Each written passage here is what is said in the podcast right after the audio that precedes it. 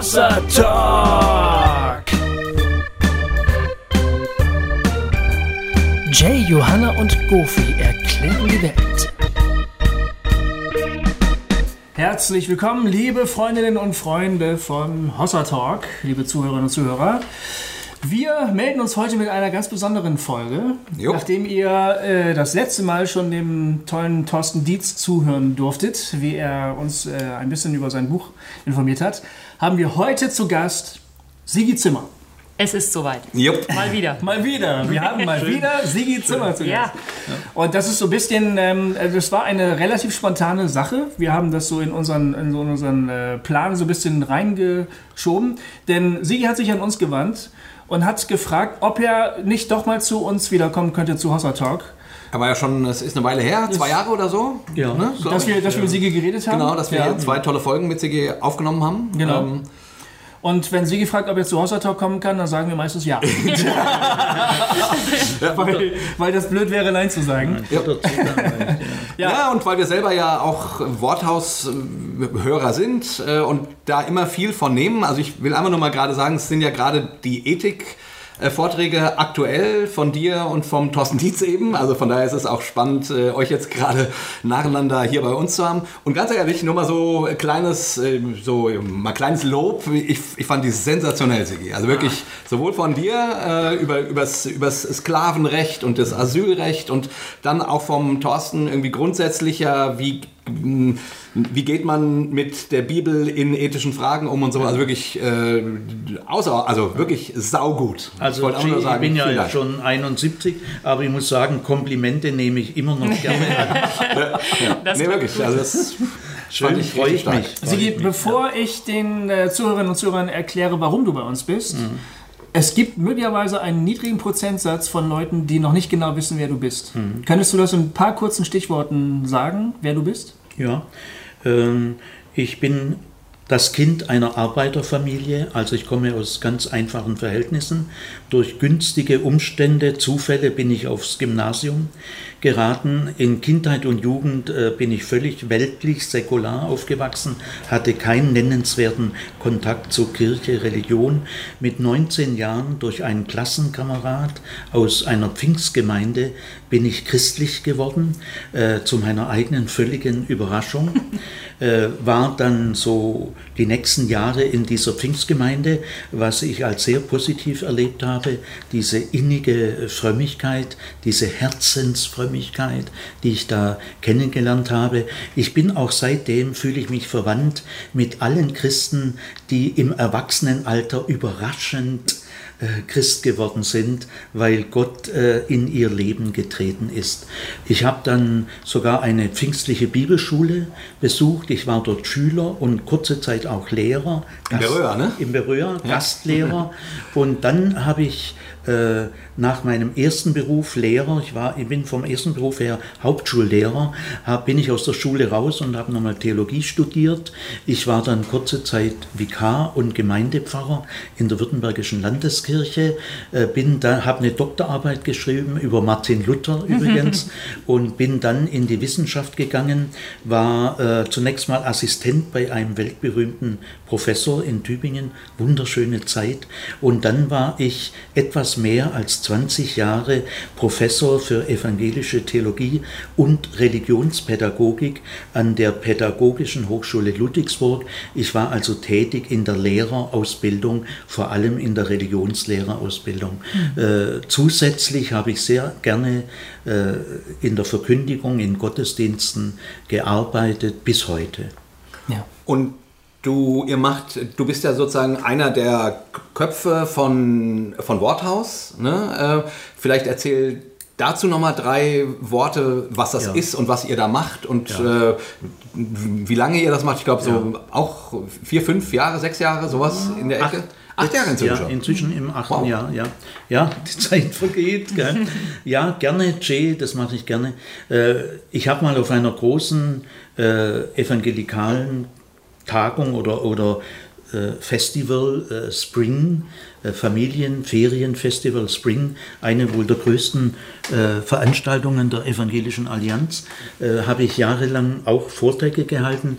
Äh, Hartmut Steb, der Generalsekretär, hat mir einen wunderschönen Brief geschrieben und hat gesagt, Herr Zimmer, äh, wir würden uns sehr freuen, wir, wir haben keinen Theologieprofessor bei uns, würden Sie mal kommen äh, und so weiter. Ja, ich habe das angenommen und es waren auch acht hochinteressante Jahre und in einem der letzten Jahre kam ein junger Mann, den ich nicht kannte, auf mich zu. Äh, er hat drei Vorträge in Spring von mir gehört und er sagte mir sinngemäß, Herr Zimmer, Sie gehören ins Internet. Äh, ich mache auch alles, ich organisiere alles. Sie brauchen gar nichts machen und dann nehmen wir Ihre Vorträge auf. Ich war erst sehr zögerlich. Äh, ich bin, wirkt auch ein bisschen schräg, so ein Angebot. Wirkt ne? fast ein ja, ja wirkt, genau. Ich war ein bisschen strange ja. berührt. Habe also erstmal ein bisschen... Äh, Widerstand in, in mir empfunden mhm. und habe gesagt, naja, wenn Sie wollen, können Sie mich ja mal in Ludwigsburg besuchen. Er wohnte in Bielefeld. Dann habe ich gedacht, der wird eh nicht kommen oder so. Gell? Mhm. Der war aber dann einen Monat später bei mir in Ludwigsburg und hat eine fertige Mappe gehabt, wow. generalstabsmäßig. Also ich habe intuitiv gemerkt, der Typ ist ein Profi. Mhm. Er ist auch ein Projektmanager, gell, mhm. beruflich gesehen. Äh, er ist wirklich ein Profi. Und wie der das alles vorbereitet hat, habe ich gesagt, Martin, so hieß er, wir haben dann Bertou gemacht, ich mache mit. Das heißt, Worthaus ist entstanden weil Martin Hühnerhoff, so heißt dieser Mann, er ist bis heute Vorsitzender von Worthaus, er hatte die Idee, er hat sie an mich herangetragen und hat mich dann mit leichtem Zögern äh, gewonnen. Und dann haben wir das erste Worthaus gemacht. Äh, Thema war das öffentliche Wirken Je Jesu. Ja. Wir wollten mit Jesus beginnen, das Attraktivste, was das Christentum zu bieten hat. Und äh, es lief alles gut. Wir haben einen Verein gegründet mit vielleicht so zwölf Leuten. Äh, und dann äh, waren wir aber relativ schnell auch der Meinung, äh, Worthaus, also ich war bis jetzt dann der einzige Referent, gell, Worthaus sollte kein Ziggy-Club werden. Mhm. Und dann habe ich einen Kollegen von mir an der PH Thomas Breuer angefragt, den ich äh, gut kannte und ich weiß, der redet nicht langweilig und der bringt auch keinen Fremdwörtersalat. Gell? Er hat früher auch kabarettistische Dinge gemacht. Echt? Gell? Ja, ja. ja. Er, hat, er hat irgendwie in einer kabarettistischen Zeitschrift mal mitgearbeitet Aha. und wenn man am Hörsaal vorbeigeht, wenn der Thomas Breuer dran ist, sind alle zehn Minuten, hört man eine Lachsachse, weil der irgendwie einen trockenen Spruch da loslässt. Gell? Ja, also da war der Thomas Breuer da dann im zweiten Jahr. Thema war Tod und Auferstehung Jesu. Äh, und danach haben wir uns ganz geöffnet. Wir hatten die Entscheidung gefällt, wir wollen mit den theologischen Fakultäten zusammenarbeiten.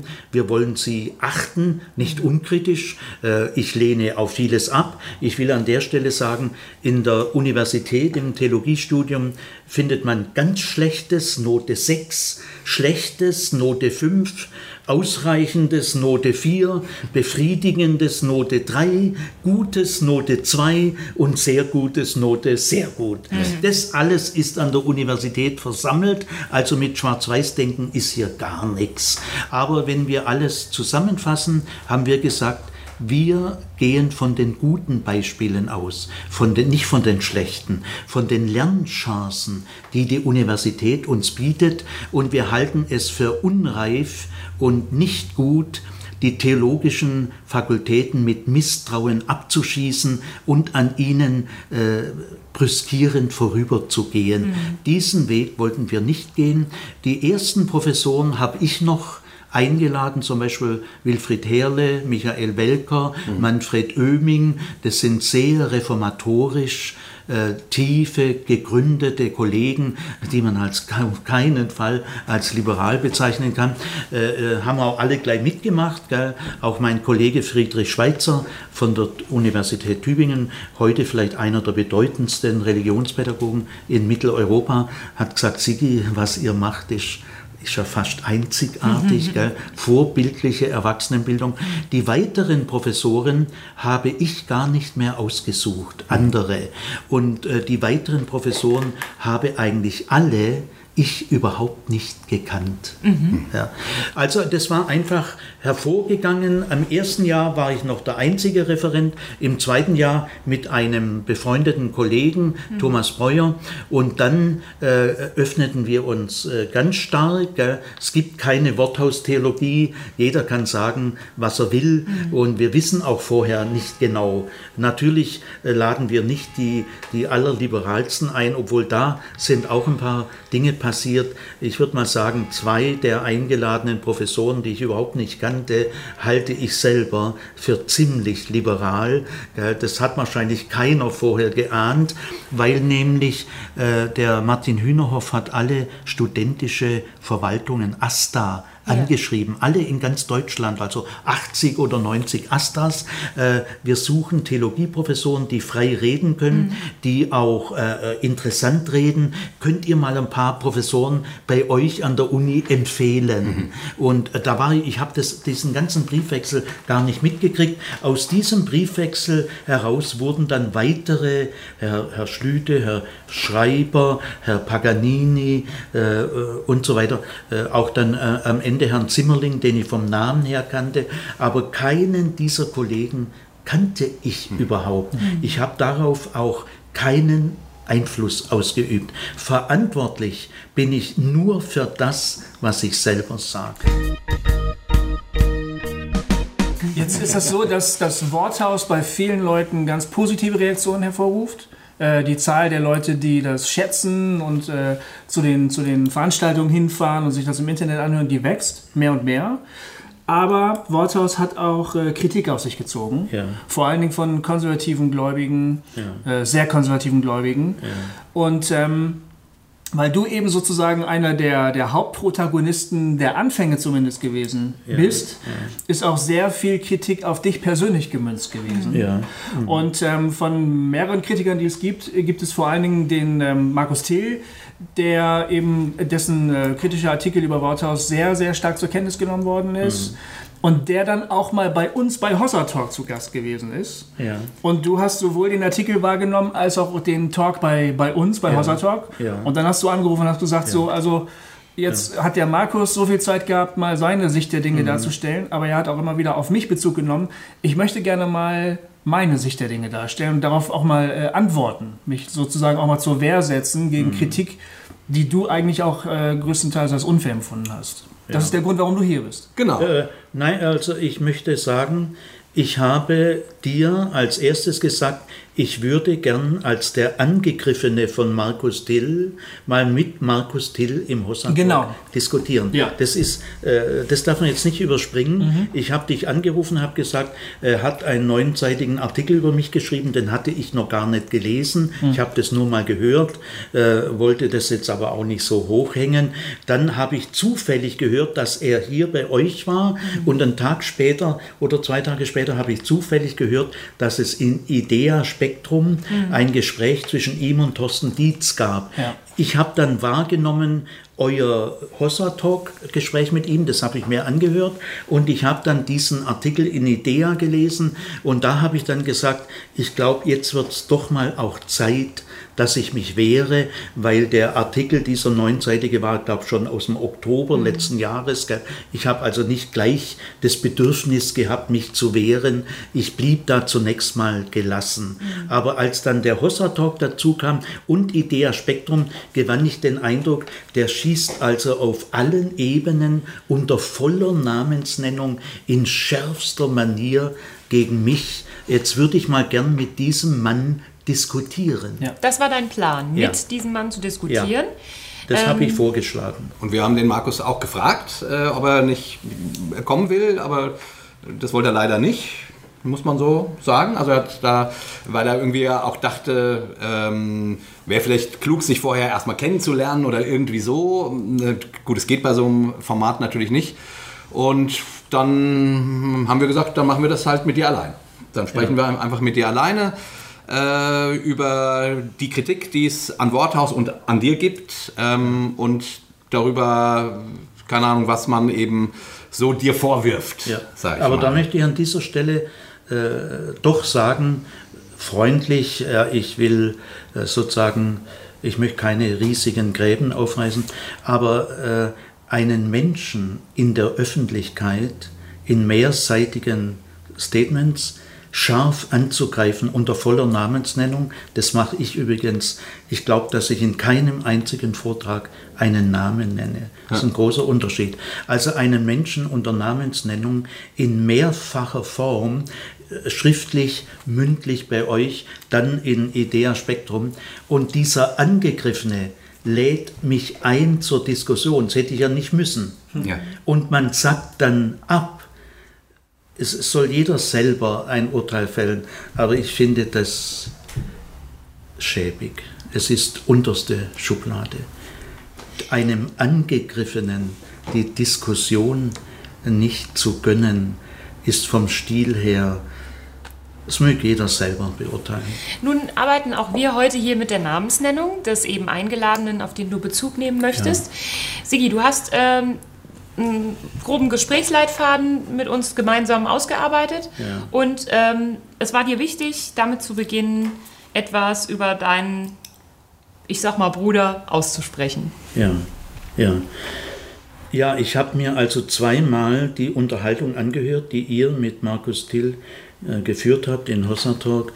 Und äh, es ist mir ein großes Bedürfnis, äh, positiv äh, zu beginnen, mhm. denn ich achte Markus Till als einen aufrichtigen, engagierten, ich würde auch sagen klugen Bruder in, in Jesus Christus.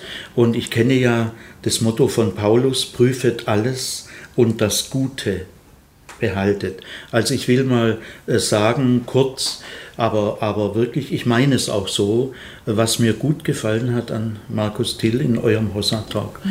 Er hat selber selbstkritisch berichtet, dass er früher bei irgendwelchen Versuchen, Gemeindegründungen oder ähnliches ziemlich eng war, äh, dass er sich heute eher schämt dieser damaligen Dinge. Er sagt auch an einer Stelle, ich war hier nicht nur Opfer, sondern auch Täter. Mhm. Also man merkt, äh, er hat die Bereitschaft zur Selbstkritik, auch öffentlich. Mhm. Er hat sich da irgendwie entwickelt. Dann äh, fand ich auch gut, dass er zuhören kann. Also ihr habt auch mal so längere Passagen gehabt, wo äh, Gofi oder so äh, länger ausgehört Meistens. Jay. ja, das weiß, das weiß ich jetzt nicht. Aber ich habe ein paar Mal so gedacht, Zapperlot, er, er hört wirklich zu ja. und schaltet sich dann ein. Ja. Er ist schlagfertig und äh, ich muss auch sagen, er ist rhetorisch gut, er labert nicht drum. Äh, alles, was er gesagt hat, war äh, gerafft, markant. Er kann Dinge in zwei, drei, vier Minuten ausdrücken. Mhm. Also er ist rhetorisch sehr begabt. Äh, er ist auch humorvoll. Mhm. Äh, ich fand auch sehr schön, dass er sagte, selbst wenn man äh, theologisch nicht der gleichen Meinung ist, kann man ja trotzdem ein Bier trinken gehen. Mhm. Und dann habe ich noch besonders schön gefunden, anscheinend ist er auch Liedermacher und und hat CDs und so. Also als der liebe Gott die Talente verteilt hat, hat er offensichtlich dem Markus Till äh, eine mehrfache Portion ja. erteilt. Ja. So dass ich sagen würde, äh, mit dem Typ komme ich doch eigentlich, das sind sehr sympathische Elemente. Ah, ich bin ich, überzeugt davon, dass ihr ja, zwar auch Spaß Ich würde ohne weiteres mal gern mit dem Markus Till ein Bier trinken gehen. Ja. Das ist doch schon mal zumindest mal eine gute Ansage. Ähm, vielleicht äh, ergibt sich das dann ja mal. Mhm. Ähm, genau. Ich, also du hattest das Bedürfnis, jetzt auf das zu reagieren, ne? zu ja, sagen, ja. Ähm, dich auch ein bisschen zu erklären, vielleicht ja, äh, für Dinge, die der Markus dir oder ich nehme an, jetzt Markus steht jetzt nur ein bisschen als Synonym, die, weil ich glaube, er fasst ja tatsächlich ganz gut zusammen, was eine bestimmte konservative Theologie dir ja. vorwirft oder Worthaus ja. vorwirft, nämlich ja. dass, äh, dass das liberale Theologie sei, dass das keine bibelorientierte Theologie sei ähm, und dass es quasi ähm, der historisch-kritischen Methode folgen würde und damit das Evangelium verwässern würde. Also es ist schon sehr, sehr scharf. Ich, ja. kann es mal vortragen, was er ja, sagt. Äh, ja. Also seine Prognose ist ähm, und sozusagen das Fazit seiner, seiner Abhandlung dieses Artikels, ähm, wenn die Evangelikalen sich der liberalen Worthaustheologie öffnen, so nennt er das wortwörtlich, Ja. liberale Worthaustheologie. Ja. Wenn sie das tun, werden sie die klar, ihre klare Botschaft verlieren, sie werden ihre Einheit verlieren und am Ende werden sie ihre Mitglieder, ihre Leute verlieren. Also äh, seiner Ansicht nach ähm, befindet sich die liberale Kirche in einem Niedergang, der für alle offensichtlich sein muss, scheinbar, seiner Ansicht nach. Und dafür steht auch die Worthaustheologie. Wenn die Evangelikalen sich dem anschließen und sich dem öffnen, blüht ihnen dasselbe Schicksal. Das ist das Fazit seines, Ja. seiner, seines Artikels. Ja. Das ist ziemlich äh, harter Tobak. Ja, das ist harter Tobak.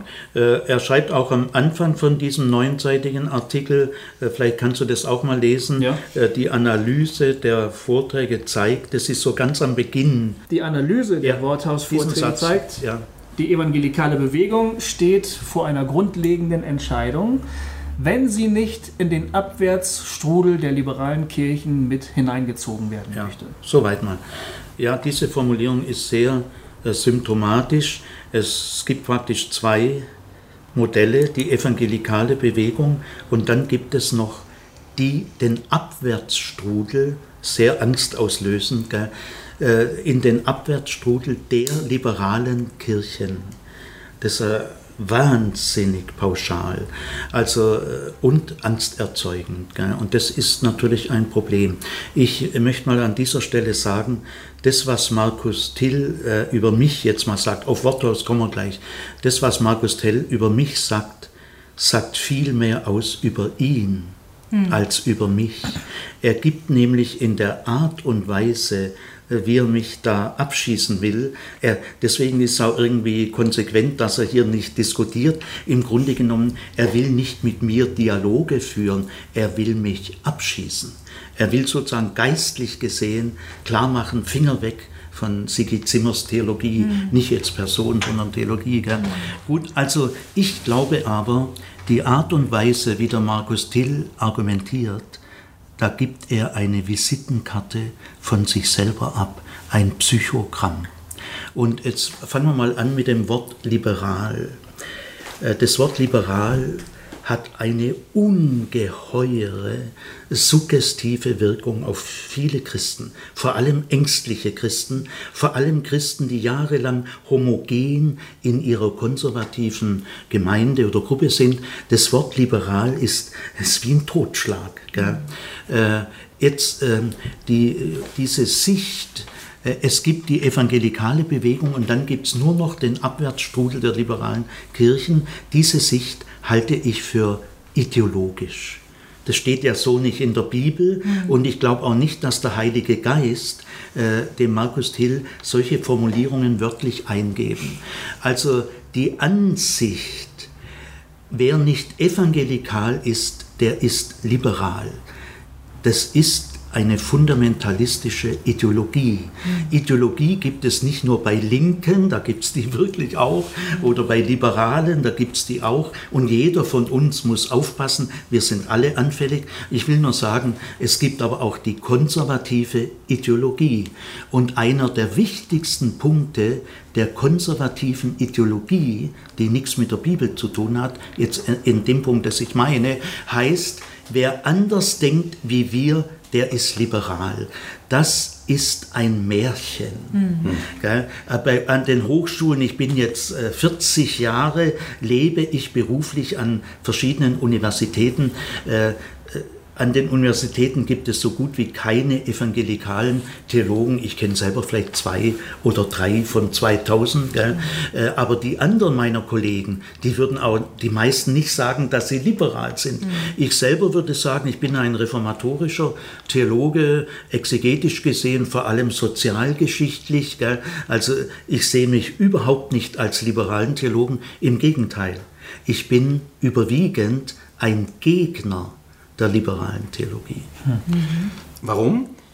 Also, um mal, vielleicht erklärst du Ja. das mal unseren Hörern, weil ich glaube, dieses Vorurteil, dass man sagt, ja, der Sigi Zimmer, das ist ein liberaler Theologe, äh, das habe ich schon öfters mal gehört. So, ne? Vielleicht Ja. erklär mal, was. Mache ich, mache ich. Also ich will zunächst sagen, ich habe ja eine Homepage? siegfriedzimmer.de. Ja. Also mein Name hintereinander weg, mhm. beide mal IE, siegfriedzimmer.de. Da kann jeder in 15 Minuten äh, sich kundig machen. Weil ich, ich, dir aber nun lieber beim Reden zuhöre als äh, zu lesen, weil ich ja. dich gerne reden höre. Ja. Gib uns doch noch einen, einen kurzen Abriss mit. Was, was ja. sagt das über dich aus? Ja, also da schreibe ich, ich bin kein evangelikaler Theologe, das heißt nicht, dass alles Evangelikale falsch ist. Ich vertrete auch Positionen, die die evangelikale Theologie auch vertritt. Nicht, weil ich ein evangelikaler Theologe bin, sondern weil ich das für richtig mhm. halte. Mhm. Ich vertrete auch einige Dinge, die die liberale Theologie äh, vertritt. Nicht, weil ich ein liberaler Theologe bin, sondern ist ja nicht alles falsch, was die sagen. Jetzt, was ist liberale Theologie? Wenn wir das klären wollen, und das ist für die Zukunft ganz entscheidend, müssen wir uns aus dem ideologischen Schwarz-Weiß-Denken, wer nicht evangelikal ist, der ist liberal. Mhm. Diese Sprachregelung ist ideologisch mhm. und sie ist weit entfernt, sie ist ein Märchen. Gell? Was ist äh, liberale Theologie? Liberale Theologie entsteht Anfang des 19. Jahrhunderts vor allem durch Friedrich Schleiermacher ja, und dann äh, hat sie im 19. Jahrhundert einen ziemlich kräftigen Aufstieg, aber es gibt auch im 19. Jahrhundert an der Universität konservative Theologen, Lutheraner, alles Mögliche. Aber die liberale Theologie, Tröll, Scharnack, äh, die äh, bis zum Ersten Weltkrieg erlebt die liberale Theologie wirklich einen enormen äh, Aufschwung. Äh, was ist für mich liberale Theologie? In der liberalen Theologie wird das Sola Scriptura von Martin Luther mehr oder weniger stark aufgeweicht. In meiner Homepage kommt auch ein kurzer Text, den man in fünf Minuten lesen kann, mein theologisches Leitbild. Mhm. Das sind 20 Thesen, die kann man lesen weltweit. Mhm. Ich, das äh, werfe ich Matt, äh, Markus Thiel schon vor, dass er das alles konsequent alles verschweigt. Gell? Und in einer der ersten Thesen sage ich, äh, Martin Luthers Sola Scriptura ist in modernen pluralistischen Gesellschaften noch wichtiger wie zur Zeit Martin Luthers. Also die liberale Theologie löst das Sola Scriptura der Reformation mehr oder weniger stark auf. Da gibt es viele Varianten. Zweitens, die liberale Theologie löst das Solus Christus, allein Christus, mehr oder weniger stark auf. Das mache ich auch überhaupt nicht. Hm. Der Satz von Jesus, ich bin der Weg, die Wahrheit und das Leben, niemand kommt zum Vater, denn durch mich, diesen Satz halte ich zu 100 Prozent für Wahrheit. Ich vertrete ihn. Es geht ja nicht nur um diesen Satz, das ganze Neue Testament lehrt es so. Ich interpretiere dann zwar das Solus Christus an bestimmten Stellen anders wie evangelikale Theologen, aber äh, das Solus Christus bleibt bei mir zu 100 Prozent bestehen. Bei der liberalen Theologie wird auch wichtig, dass die Botschaft vom Weltgericht wird mehr oder weniger stark aufgegeben. Friedrich Schleiermacher sagt zum Beispiel, die Botschaft vom Weltgericht steht nicht auf dem Niveau das des Evangeliums. Mhm. Wir können diese Botschaft heute den Leuten nicht mehr zumuten. Äh, da ist ein bisschen sozusagen äh, äh, der, der Grund, dass Friedrich Schleiermacher hier so daneben greift, dass so viel falsche Gerichtspredigt er erlebt hat, mit Angsterzeugung, dass er, dass er die Nase voll hatte. Hm. Das kann ich auch ein Stück weit verstehen, äh, aber es, davon darf man sich ja nicht leiten lassen. In der liberalen Theologie wird auch der Offenbarungsanspruch mehr oder weniger aufgegeben. Für mich aber hat die Bibel äh, Offenbarungscharakter. Dann äh, noch ein paar weitere Gesichtspunkte. In der liberalen Theologie wird auch die Kirche in vielen Strömungen so gesehen, die, die Kultur in Mitteleuropa wird immer christlicher. Kaiser Wilhelms Zeit. Kaiser Wilhelm war ja der oberste Bischof der evangelischen Kirche. Also die christliche Kult, die Kultur wird immer christlicher, Trölsch und Harnack und da braucht man die Kirche bald gar nicht mehr. Das nennt man den Kulturprotestantismus. Das lehne ich völlig ab. Und vielleicht ein letzter äh, Punkt noch zumindest im 19. Jahrhundert war die liberale Theologie fortschrittsgläubig. Äh, das Moderne ist gut und je moderner wir werden, desto besser werden wir. Das nennt man modernistisch. Also man hat eine unkritische, äh, positive Haltung zur Moderne. Die habe ich nicht. Ich sehe die Moderne ambivalent. Das klingt manchmal in der Kritik an Worthaus noch durch. Wenn man den Till-Artikel liest, dann, mhm. dann äh, dann, dann ist, äh, äh, ähm, ist es so eine, so, eine, so eine unterschwellige Kritik, ja. dass man äh, das jetzt Worthaus, also die modernen theologischen Einflüsse äh, übernimmt und dafür sozusagen die alten, ja. althergebrachten Überzeugungen äh, über Bord wirft. Ne? Ist bei mir überhaupt nicht der Fall. Äh, zu einer Erneuerung des christlichen Glaubens, äh, mein Leitbild ist, ich möchte mit vielen anderen Christen in allen Kirchen und Konfessionen äh, mit dazu beitragen zu einer Erneuerung des christlichen Glaubens, so wie auch Markus Tilt sagt, kraftvoll und lebendig, sagt er öfters. Mhm. Ja, der ja. Glaube soll kraftvoll sein und lebendig in der ersten Liebe, ja, goldrichtig, äh, äh da bin ich sein Bruder. Da jubel ich auch immer. Da, ja. Halleluja, kraftvoll. Ich finde find das erstmal gut. Also, das Moderne sehe ich mit, mit, mit 80 Prozent meiner Kollegen ambivalent. Aha. Es hat in der Moderne gute Seiten, dass der Hexenwahn überwunden wurde, der Aberglaube und so weiter, dass die Vernunft äh, eine, äh, nachdem ja es keine gemeinsame Kirche mehr galt, gab, sondern katholisch-evangelisch, 30-jähriger Krieg, haben sich Katholiken, mhm. Protestanten die Köpfe eingeschlagen. Was hat man dann noch als Bindeglied für alle Menschen? Nur noch die Vernunft. Mhm. Das, das, dadurch war das klar. Aber in der liberalen Theologie des 19. Jahrhunderts war man sehr rationalistisch, skeptizistisch, äh, man hat die Vernunft überschätzt. Die Vernunft ist auch sehr ohnmächtig gegen Geldgier bringt die Vernunft gar nichts und gegen Machtgier. Also ich bin überhaupt nicht rationalistisch. Ich kenne auch keinen Kollegen in einer Geisteswissenschaft, mhm. der heute an der Universität rationalistisch ist. Das ist überwunden. Rationalistisch sind eher Techniker, Ingenieure, äh, aber nicht Grundlagenforscher, Astrophysiker. Da ist heute keiner äh, Rationalist. Also äh, ich habe zur Moderne eine vorsichtige, abwägende Haltung. Mhm. Die liberale Theologie des 19. Jahrhunderts ist der Moderne wirklich ein bisschen auf, die, auf sie reingefallen. Auch Immanuel Kant, den ich durchaus sehr schätze, mhm. war dieser Fortschrittsmeinung. Er hat gesagt, je mehr wir auf die Vernunft setzen, wird die Flamme, die, die, das, die, die Fackel des Friedens auch immer stärker werden. Mhm. Nein, die Hoffnung hat heute keiner mehr. Gell? Aber ähm, ich, also jetzt, wenn ich den, den Markus Till äh, richtig verstanden habe, ne, ja. ähm, ist er, hat, wirft er dir ja vor, dass du quasi die Bibel eben nicht mehr so nimmst, wie sie da so steht. Also ich, äh, hier ein prägnanter Satz daraus. Mhm. Ja. Ähm, also die Schlussfolgerung aus dem, was ich gerade gesagt habe, schreibt ja. er dann, wer Jesus war, wie er sich selbst sah und was er tatsächlich gelehrt hat, verschwimmt also im historischen Nebel, weil er dir vorwirft, dass das äh, quasi... Den, äh, warte, Jay, den historischen Nebel, ich habe diese neun Seiten sehr ja. genau gelesen, die wirft er jetzt hier indirekt schon bei Worthaus, aber die wirft er hier einem Schreiner vor. Lies mal die Sätze davor, da zitiert er einen Professor für katholische Theologie aus der Universität Augsburg, den ich überhaupt nicht kenne. Ich habe auch, als er da war, ihm gar nicht zugehört. Ich habe meine eigenen Vorträge vorbereitet. Ich habe mit dem Mann kein Wort gewechselt, aber da zitiert ja. er diesen Schreiner. Kannst du das mal äh, machen? Also ich lese mal den Absatz vor. Ja, ja. Worthaus trennt klar zwischen dem Jesus der Evangelien und dem historischen Jesus. Nee, völlig falsch. Welche der biblischen Jesus-Zitate wirklich von Jesus stammen und welche ihm später in den Mund gelegt wurden, muss individuell geprüft werden. Dr. Breuer räumt diesbezüglich ein, dass es kein einziges Zitat von Jesus gibt, dessen historische Echtheit nicht schon von Äh, Theologen bezweifelt worden Kleine. Zwischenbemerkung. Von mir gibt es über 70 Vorträge von Thomas Breuer, drei oder vier. Er zitiert aber mehr Breuer wie mich, weil das passt zu seinem Feindbild. Gell?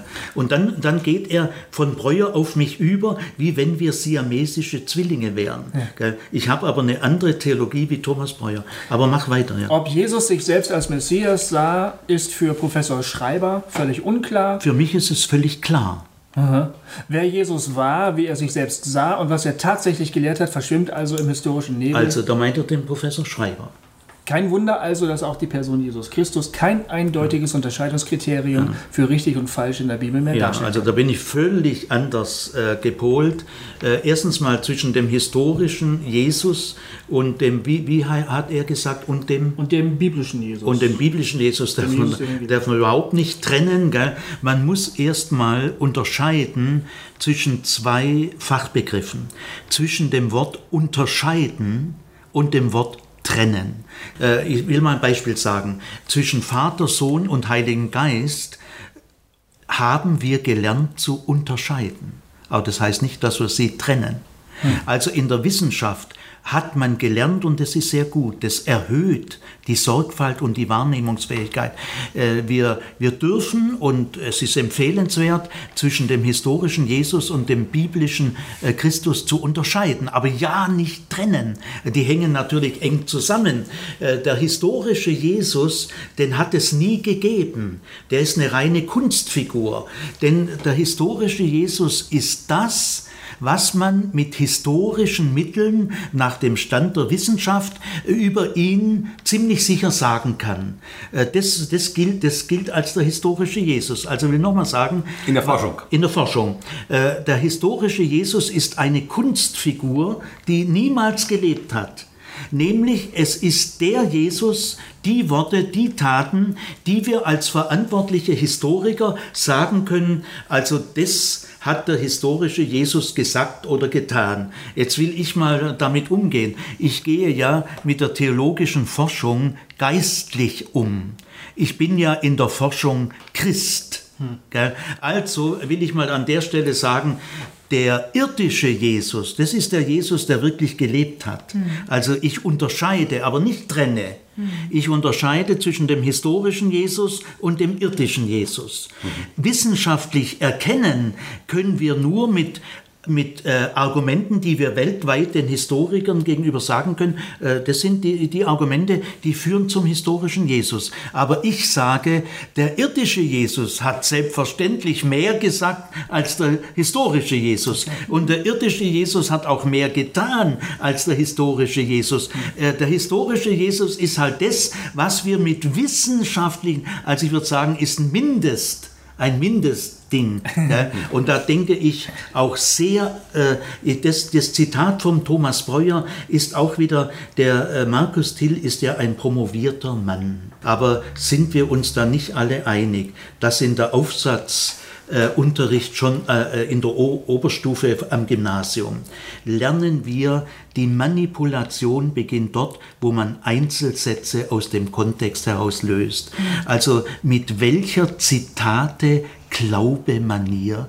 Er, äh, Sigi Zimmer Vortrag 7, zwei Sätze. Sigi Zimmer Vortrag 19, ein Satz. Sigi Zimmer Vortrag, also gell, auch das, wenn der, wenn der Thomas Breuer sagt, äh, es gibt kaum einen Satz des historischen Jesus, der nicht schon mal ver, äh, bezweifelt wurde. Jede brave äh, Frau aus dem Schwarzwald, das ist ja entsetzlich. Ja, also, äh, aber der Thomas Breuer will damit nicht sagen, also ich habe mit ihm nicht drüber gesprochen, äh, jeder Satz ist zweifelhaft. Nein, äh, sondern äh, von keinem Menschen der Weltgeschichte sind die Sätze so kritisch untersucht worden wie von Jesus aus Nazareth. Und wenn jetzt äh, der, was hat dieser Schreiber da aus Augsburg, sagt es mal nochmal, ich kenne den Mann nicht. Ja. Ähm, ob Jesus sich selbst als Messias sah, Ja. ist für Professor Schreiber völlig unklar. Ja, für mich ist es völlig klar. Gell? Und zwar will ich an der Stelle. Und das kommt übrigens auch bei, bei einer ganzen Menge F- Vorträgen, sagst du raus. das, ne? Ja, ja. Aber das würde Markus Thiel niemals. Er Also äh, ist alles falsch, was ich sage. Sagt Paulus nicht, prüfet alles und das Gute behaltet. Gell? Aber jetzt zur Messianität. Äh, es gibt in der heutigen Bibelwissenschaft zwei große Bereiche. Äh, Georg Friedrich Kümmel, ein Altmeister, äh, Professor für Neues Testament, hat es mal so ausgedrückt, es gibt eine betont skeptische moderne Bibelwissenschaft und eine nicht betont skeptische. Die betont skeptische vertritt zum Beispiel Bultmann, viele andere. Ich bin ein Gegner der gesamten Bultmann-Schule. Ich bin, nicht, ich bin kein Skeptizist. Es gibt also in der modernen Bibelwissenschaft eine betont skeptisch arbeitende äh, Kollegenschaft. Äh, und die bezweifeln, dass der historische Jesus oder noch wichtiger der irdische Jesus, der ist wirklich wichtig, dass der irdische Jesus sich selber als Messias gesehen hat. Nein, das bezweifle ich null. Äh, die ganze andere Hälfte sagt, Jesus hat sich selber als Messias gesehen, natürlich anders wie Juden es gedacht haben. Er hat die Messianität neu verstanden. Er hat sich aber auch historisch am Abend vor dem Hohen Rat. Äh, ich frage dich, bist du der Sohn des Allerhöchsten? Das ist die jüdische Formulierung für Messias, ist auch in Qumran gefunden, Sohn des Allerhöchsten. Und Jesus sagt, ja, ich bin's. Das halte ich durchaus für historisch. Also für mich beginnt die skeptizistische Bibelwissenschaft, die oft verbunden ist mit liberaler Theologie. Aber da muss es nicht immer. Die beginnt dort, wo man an der Messianität des geschichtlichen Jesus zweifelt. Es gibt dafür keine ausreichenden Gründe. Äh, für mich ist völlig klar, Jesus hat sich selber als Messias gesehen und durch die Auferweckung durch Gott ist das auch für alle Zeiten bestätigt. Ähm, Sigi, jetzt, jetzt äh, nochmal zu der äh, Aussage von Herrn Breuer. Mhm. Der, ähm, der Markus Till hat sich ja sehr auch daran gestoßen, dass der Herr Breuer sagt, äh, der Professor Breuer sagt in einem Worthaus-Vortrag, äh, dass wenn eine Videokamera damals äh, im Grab mitgelaufen wäre, hätte man von der Auferstehung nichts, ähm, nichts auf Band bekommen, quasi. Also weil ähm, und weil da quasi keine Auferstehung, also weil der Leib von Jesus noch im Grab gelegen hätte. Äh, und darüber wird sich ja sehr mm, aufgeregt, quasi, weil das aus, weil das hieß ja, Jesus ist nicht leiblich auferstanden, oder? Verstehe ich das falsch. Wie siehst du das denn? Ja, das, äh, danke, das ist äh, wirklich ein sehr wichtiger Punkt. Also ich habe mit dem Thomas Breuer jetzt da gar nicht direkt drüber geredet, aber äh, ich sage das jetzt mal, wie ich äh, das sehe. Also Äh, dass eine Kamera oder ein Fotoapparat hier gar nichts hätte filmen können, äh, ist durchaus berechtigt. Also ich sage das mal, wie ich das sehe. Äh, das hat gar nichts jetzt zunächst damit zu tun, dass Jesus nicht leiblich auferstanden ist, gell? Äh, sondern, also wie gesagt, im hebräischen Denken äh, ist äh, leibliche Auferstehung immer leiblich gedacht, gell? Äh, sondern äh, von Paulus her, 1. Korinther 15, 40 bis 55, äh, es gibt eine, einen ersten Leib, unseren jetzigen Leib, in Schwachheit, der unterliegt der Vergänglichkeit. Und dann aber gibt es in der zweiten Schöpfung nach Paulus einen neuen Leib in Kraft. Und das Verwesliche kann nicht anziehen das Unverwesliche. Gell? Fleisch und Blut können äh, das Reich Gottes nicht ererben. Also es geht darum, dass der Auferstehungsleib, äh, mit dem ich, also der für mich ganz wichtig ist, gell? Äh, Leben ohne Leib äh, ist in der Bibel vollkommen ausgeschlossen. Gell? Aber dieser Auferstehungsleib ist nach Paulus selber kategorial so anders, also alles an unserem Leib unterliegt ja dem Tod. Unser Leib altert, unser Leib unterliegt Zeit und Raum. Aber in jener neuen Schöpfung gelten ja gar keine der Naturgesetze von der alten Schöpfung. Äh, Jesu Auferstehung ist ja nicht die Wiederbelebung einer Leiche zurück ins alte Leben, sondern es ist ein Hinüberwechseln. Er ist der Erste, der Erstgeborene, der in die neue Schöpfung vordringt mit seinem Auferstehungsleib. Das heißt, alles bei uns, sagen wir mal, Nahrungsaufnahme, Sexualität, Körperwärme, Gehirnströme, das sind ja alles Elemente vom alten Leib. Im, der Auferstehungsleib, den könnte man mit einer irdischen Kamera natürlich nicht fotografieren. Äh, eine Kamera, die selber irdisch ist, selber Zeit und Raum unterliegt, die in 100 Jahren spätestens auch völlig verwittert sein wird. Du kannst mit einer irdischen Kamera keine himmlische Realität äh, fotografieren. Auch bei Paulus, als er dem äh, Auferstandenen begegnet, bei Damaskus, heißt es ja, Apostelgeschichte 9, er sah ein helles Licht, aber seine Begleiter sahen gar nichts. Ja, also äh, das, äh, das kriegt er, der äh, Markus Thiel, sofort in die falsche These, äh, äh, als ob äh, Thomas Breuer nur an eine geistige Auferstehung glaubt. Also muss man mit dem Thomas Breuer selber reden. Aber allein die, die Kenntnis der Verse von Paulus, der Auferstehungsleib, ist kategorial anders. Viele Menschen, viele Christen, viele fromme Christen sind ganz an diesen Erzählungen, sagen wir mal, der Emmaus-Jünger. Es läuft jemand neben ihm her. Der hat ja auch ein, ein Gewand. Wo hat er denn das her? Gell? Also es läuft neben den Emmausingern ein Mann her, sie erkennen ihn mhm. aber nicht gleich. Und dann gibt es die Erzählung von Maria aus Magdala, sie meint, es sei der Gärtner. Mhm. und dann gibt es noch die Erzählung vom sogenannten ungläubigen Thomas. Da kommt Jesus durch eine verschlossene Tür, sagt aber dann zu Thomas, hier lege deine Finger in meine Seite, hier die Wundmale. Mhm. Diese Erzählungen sind ein Sonder, eine wichtige äh, Sonderfrage, nämlich dass Jesus in einer kurzen Zeitspanne bis zu seiner Himmelfahrt, dann, dann war das weg. Seitdem kommt Jesus nicht mehr und läuft äh, 20 Kilometer neben uns her, gell? und zwar auch in irdischer Kleidung. Das heißt also, der Auferstehungsleib, äh, den muss man von 1. Korinther 40 bis 45 ist ein unverweslicher Leib, der dem Tod nicht mehr unterliegt. Den kann man nicht fotografieren. Aber Jesus hat offensichtlich in einer kurzen Zeitspanne nochmal einen irdischen Leib angenommen, geheimnisvoll, weil man erkennt ihn nicht sofort. Aber von diesen Erzählungen, die Erscheinungen in 1. Korinther 15 heißt ja auch 500 Brüder auf einmal, da gibt es gar keine Erzählung. Oder vor Jakobus, den Herrenbruder, gibt es auch keine Erzählung. Oder vor allen Aposteln. Gell?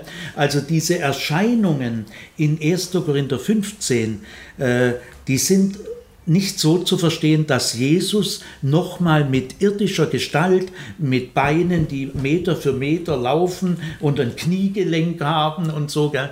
Also äh, diese, diese Aussage von Thomas Breuer äh, hat durchaus eine tiefe Berechtigung. Wir können mit unseren alten irdischen Augen äh, nicht ohne weiteres, es sei denn, er erscheint uns, er meldet sich. Mhm. Ich wollte übrigens noch äh, zwei äh, andere, äh, ich wollte an der Stelle übrigens sagen, äh, ich bin selber allerdings gehöre ich zu den Theologen, die, die sind eher in einer Minderheit, die wirklich sagen, das Grab war auch leer. Ja. Mhm. Ich werde vielleicht mal einen Vortrag halten. Äh, also äh, es gibt aber Theologen, das, das, das, das wollte ich gerade nachfragen. Also es gibt Theologen, die sagen, Jesus ist leiblich auferstanden und das Grab ist voll. Das gibt es. Die, die argumentieren so, Gott braucht doch nicht eine Leiche, Gott braucht doch nicht eine physische, biologische Masse, die er dann wandelt. Gott hat doch die ganze Welt aus nichts geschaffen. Also Gott Kann Jesus und auch uns später, aber bleiben wir mal bei Jesus, leiblich auferwecken, sodass eine Identität voll gesichert ist, ohne dass er physisches Material benötigt. Ja, äh, diese Auffassung gibt es, äh, die lasse ich jetzt mal, äh, mal so stehen. Ich selber bin aber der Auffassung, eine, mit Jürgen Moltmann und anderen, eine Verkündigung des leeren Grabes in Jerusalem, in, in Philippi oder Athen vielleicht schon, aber die Verkündigung eines leeren Grabes in Jerusalem, wenn das Grab voll war, hätte sich keine Woche halten können. Ja. Ja, man hätte es ja nachprüfen können. Mhm. Ja. Also ich vertrete auch historisch das leere Grab äh, möglicherweise im Unterschied zu Thomas Breuer, nehme es fast an. Man darf aber Thomas Breuer nicht unterstellen mit dieser Kameraaussage, dass er die leibliche Auferweckung Jesus äh, ausschließt. Das darf man ihm nicht deswegen nicht unterstellen. Ich will noch was anderes ganz kurz ansprechen. Äh, Markus Tilt sagt ja auch, er ärgert sich, dass Thomas Breuer sagt, und Gott will Blut sehen, gell? Gott braucht Blut. Er meint damit, dass Thomas Breuer äh, Jesu Tod... Jetzt geht es um das Kreuz. Ne? Jetzt geht es um das Kreuz. Genau, danke Jay. Äh, dass, Jesu, dass Thomas Breuer dann überhaupt nicht Jesu Tod als stellvertretendes Sühnopfer noch sehen kann. Äh, das, dazu will ich auch mal von mir aus Stellung nehmen. Äh, für mich ist der Tod Jesu ein stellvertretendes Sühnopfer. Äh, äh, äh, nur damit ist die Sache noch nicht geklärt. Äh, man kann nämlich diese Begriffe sehr unterschiedlich füllen. Äh, also ich verstehe den Tod Jesu als ein, ich bin auch erlöst durch den Tod Jesu, so wie Paulus Römer 5 sagt, wir sind durch den Tod Jesu erlöst, äh, sage ich auch, ich Sigi Zimmer, ich bin erlöst durch den Tod Jesu und ich verstehe den Tod Jesu als ein stellvertretendes Sühnopfer. Aber im evangelikalen Bereich geht es ganz wüst durcheinander mit der Anselmschen Satisfaktionslehre, die Paulus gar nicht kennt, nämlich man versteht das Sühnopfer so, dass der Sohn sich für den Vater opfert. Also in der Anselmschen Satisfaktionslehre, die sehr viel Wirkung hatte, die in der evangelischen Theologie erst im 19. Jahrhundert allmählich überwunden wurde und von der katholischen Theologie im 20. Jahrhundert auch überwunden wurde, spätestens seit dem Zweiten Vatikanischen Konzil. Äh, Anselm oder seine Schüler besser äh, verstehen das so, der Sohn opfert sich für den Vater. Das ist vollkommen falsch. Dann wäre ja Gott das Problem. Wie kriege ich Gott, äh, wie kann ich Gott besänftigen, dass er seine Gerechtigkeitsordnung Genugtuung ist? Nein, nein, Paulus meint es ganz anders. Äh, der Fehler ist, dass man zwischen Sohn und Vater hier richtig trennt. Der Sohn bringt eine Sühneleistung unten und der Vater oben sieht es und anerkennt dieses Opfer. Genau. Nein, das heißt ja in der Bibel, Gott war in Christus. Das heißt zum Beispiel in Römer 8, 32, Gott gab seinen Sohn dahin. Ja. Äh, und in anderen Stellen heißt es, er gibt sich selbst dahin. Das heißt, Gott wirkt unten mit. Gott war in Christus. Also Gott ist bei dem Opfer selber mitbeteiligt. Und für wen ist dieses Opfer? Für uns. Also es ist bei, bei der bloßen Rede äh, stellvertretendes Sühnopfer, das sagt, sagt noch gar nichts. Wenn man das in Richtung Anselmsche Satisfaktionslehre versteht, ist es ein grausamer Irrtum. Äh, Gott benötigt ein Menschenopfer, damit er wieder gnädig wird. Das da, ist ja darf, ich, darf ich nachfragen? Ja, gern. Wie verstehst du dann zum Beispiel, dass das Blut des Lammes uns, ja, uns reinigt von aller Schuld oder dass gut, die Märtyrer ihre Kleider waschen im Blut des Lammes? Alles so? gut, ja. Also äh, Markus Thiel sagt ja auch mal, ich bin gewaschen im Blut des Lammes. Da möchte ich Markus sagen, wenn ich an der 10. Klasse Realschule sage, ich bin gewaschen im Blut des Lammes, da halten Sie mich wirklich für bekloppt. Ich will damit nur sagen, äh, mit diesen Bildern, äh, die kann man in frommen Kreisen, in ähm, weil im Schönbuch konservativer Kirchengemeinde, konservativer Pfarrer, kann man so reden. Aber ich bin auch Religionspädagoge, ich muss mit 16-jährigen Jugendlichen sprachlich mir überlegen, auch beim Abendmahl. Also das Blut äh, ist was sehr Wichtiges, aber das ist nicht stofflich gemeint. Blut ist eine Metapher. Blut meint im hebräischen Denken ein gewaltsamer Tod. Wenn also, ich bin der Überzeugung gegen die liberale Theologie, dass Jesus selber schon seinen Tod als stellvertretendes Sühnopfer gesehen hat. Mhm. Im Sinne des Paulus, aber nicht im Sinne des Anselm von Canterbury. Mhm. Weil er sagt in Markus 10, 45, ich bin nicht gekommen, mich bedienen zu lassen, sondern zu dienen und zu geben mein Leben als Lösegeld für viele. Mhm. Viele heißt im Hebräischen übrigens alle. Und äh, im Abendmahl sagt er ja auch, mein Blut für viele vergossen. Also Jesus selber, das sagt, das sagt die liberale Theologie nicht, äh, Jesus selber sieht seinen Tod, er hat Jesaja 53 schon auf sich angewandt. Hm. Aber jetzt beim Sühnopfer, neuere Forschungen, äh, Janowski zum Beispiel, seine Doktorarbeit Sühne als Heilsgeschehen, das ist ein Kollege von mir an der Universität Tübingen, wahnsinnig gute Arbeit. Gell? Äh, äh, in diesen Arbeiten ist völlig klar geworden, dass Sühnopfer, das Paulus meint, bei Paulus gab es ja noch den Tempel. Paulus starb im Jahr 63, 64 ja. so ungefähr. Der Tempel wird ja erst 70 zerstört. Also Paulus hatte den Tempel noch als tägliches Anschauungsmaterial, aber unsere Schüler nicht mehr. Gell? Das Sühnopfer, wie man in den letzten 30, 40 Jahren sehr gründlich erkannt hat, ist nicht mit Sühne, wie wir das in Europa, Sühne, Gefängnisstrafe, Kant und mhm. Hegel. Bei Kant und Hegel muss die Sühne ja der Täter selber leisten. Ja. Aber in der Bibel ist es ganz anders. Das Sühnopfer ist das einzige Opfer in Israel, das völlig anders funktioniert wie alle anderen Opfer. Die anderen Opfer in der Welt entsprechen dem Prinzip Do ut des. Ich gebe dir etwas, ein Opfer, damit du mir auch etwas gibst. Das ist Opferdenken do und des, ich gebe dir, damit du mir auch. Mhm. Und nach diesem Prinzip do und des funktionieren auch in Israel äh, die anderen Opfer, aber nicht das Sühnopfer. Das Sühnopfer entsteht erst nach dem Exil, setzt die prophetische Kritik voraus, steht, steht auf höchstem theologischen Niveau. Das Sühnopfer ist nicht so gemeint, dass wir Menschen Gott ein Opfer bringen. So ist nicht gemeint, sondern dass Gott in seiner Liebe uns eine Möglichkeit verschafft, wie wir Vergebung erlangen können. Nämlich, wenn der Hohepriester oder auch andere Priester, gehen wir mal zu Yom Kippur, äh, da ist der große Versöhnungstag, dann tut der äh, Priester auf die Hörner des Stiers seine Hände stemmen. Da hat man lange Zeit gedacht, es ist ein Ablade Gestus, dass der Stier so eine Art Sündenbock ist, den man dann raustreibt. Entschuldigung. Äh, man hat aber, man weiß heute, diese Aufstimmung der Hände auf, de, auf den Stier mhm. ist ein Identifikationsakt. Das heißt, der Mensch, der dem Tier bei den Hörnern packt, mhm. sagt, eigentlich müsste ich sterben. Ja. Aber du stirbst für mich stellvertretend. Das ist also ein stellvertretendes Sühnopfer, äh, aber der Mensch kehrt, ist eine Art Umkehr.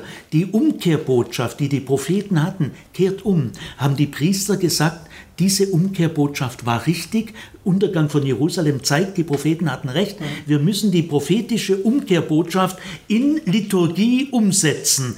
Und also äh, ein, ein Mensch, der das Sühnopfer bringt und die Hände so, der beim Stier packt, sagt, eigentlich habe ich den Tod verdient.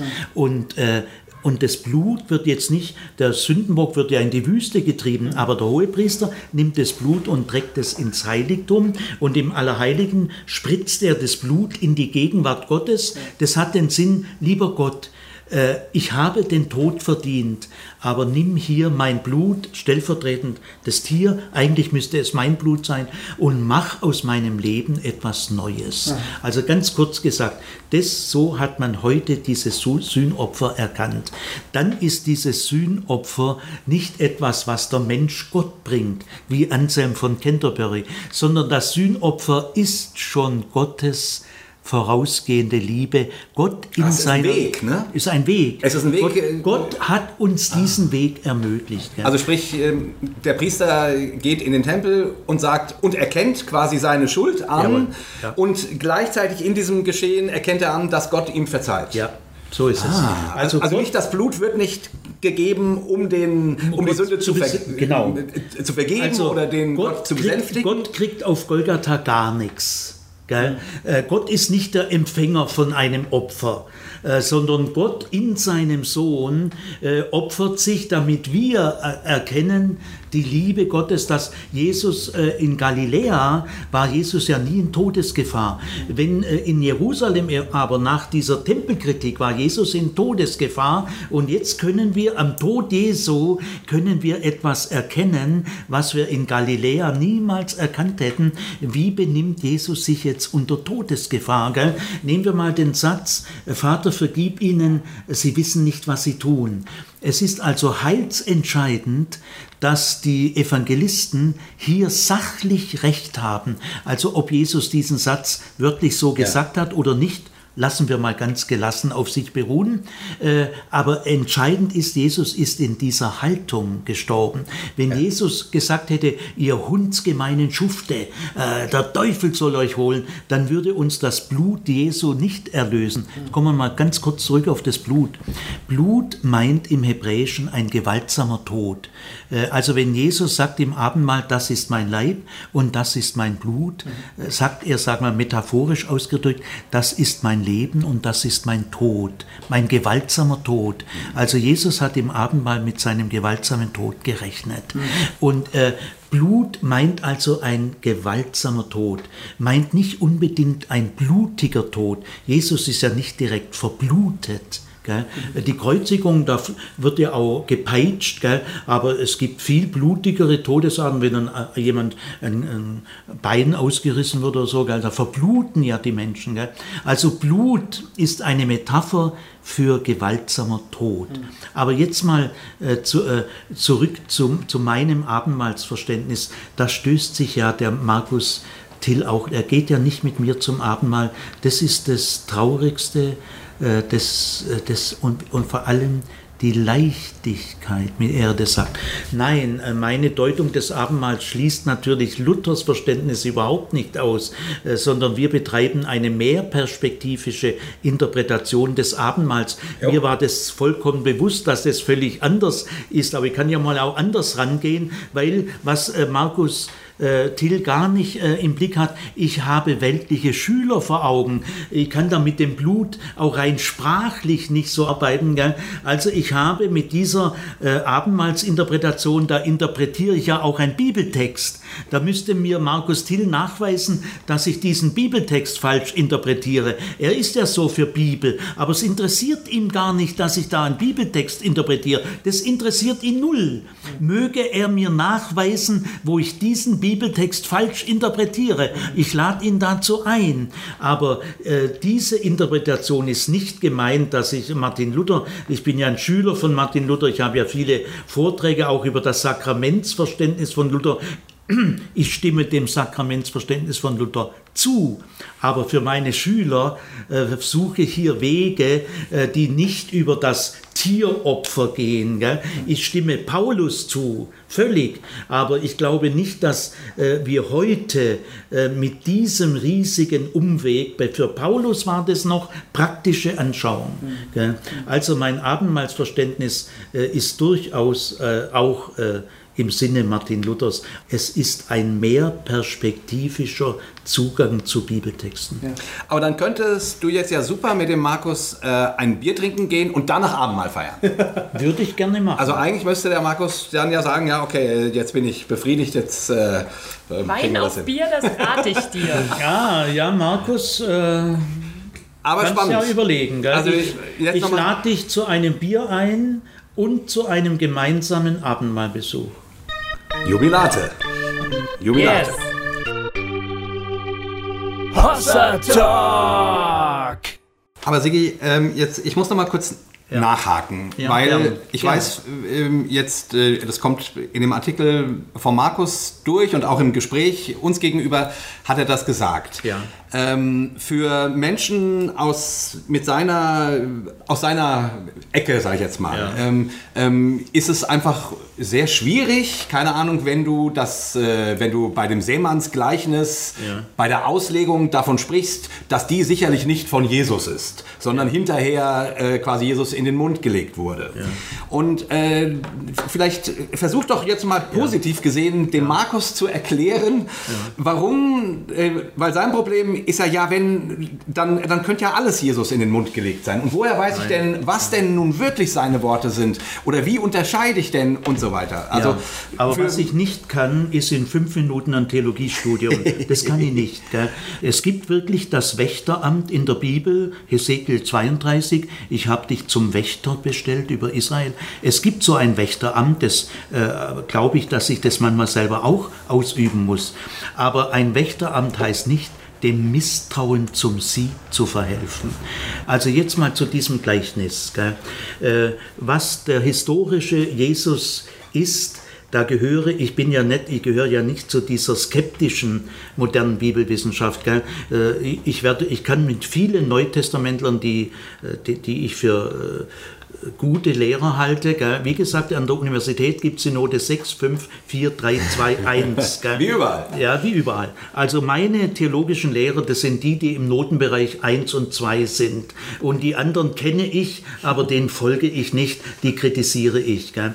Also äh, in dem nicht skeptischen äh, Bibelwissenschaft, wo, wo ich beheimatet bin und ich würde mal sagen, ungefähr die Hälfte der Neutestamentler. Früher hat die Bultmann-Schule dominiert, heute nicht mehr. Auch die ganze katholische Kirche, der Vatikan, hat ja die moderne Bibelwissenschaft anerkannt. Wir wollen ja nicht dem Vatikan unterstellen, dass er liberal ist. Papst Johannes Paul II. hat 18, 1985 ungefähr 20 oder 30 Theologieprofessoren aus der ganzen Welt, Europa, Amerika, Afrika, Asien, äh, für fünf oder acht Jahre bestellt, dass sie die historisch-kritische Forschung der protestantischen Theologie, also die moderne Bibelwissenschaft, geistlich einordnen.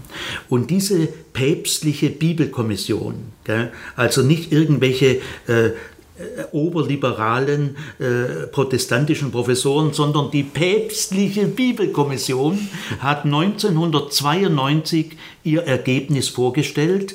Papst Johannes II. hat es entgegengenommen. Dieses Ergebnis können, können alle, die jetzt zuhören, in einem kleinen Taschenbuch mit 10 Euro, 12 Euro. Das Taschenbuch heißt Die Interpretation der Bibel in der Kirche. Und da haben diese 30 weltweiten Theologen, wo keiner ein liberaler Theologe ist, der wäre vom Papst gar nicht berufen worden. Äh, diese päpstliche Bibelkommission erklärt, äh, empfiehlt der katholischen Kirche die moderne Bibelwissenschaft anzuerkennen, sie auf jeden Fall nicht zu verteufeln. Äh, äh, es, es ist ein Bärendienst, wenn die katholische Kirche glaubt, die moderne Bibelwissenschaft prinzipiell unter Verdacht zu stellen. Also diese 30 Theologen sagen, lieber Papst Johannes Paul II., macht das bitte nicht das ist ein Bärendienst. Gell? Und warum können die Ja sagen? Erstens mal, sie halten sich nimmer bei Trölsch auf oder bei Schleiermacher. Die, äh, viele evangelikale Theologen orientieren sich an den Anfängen der modernen Bibelwissenschaft. Ja, da wurden viele Fehler gemacht, rationalistische Überschätzung der Vernunft. Nein, wenn ihr euch mit der Bibelwissenschaft beschäftigt, bitte mit der heutigen und nicht der von 1830.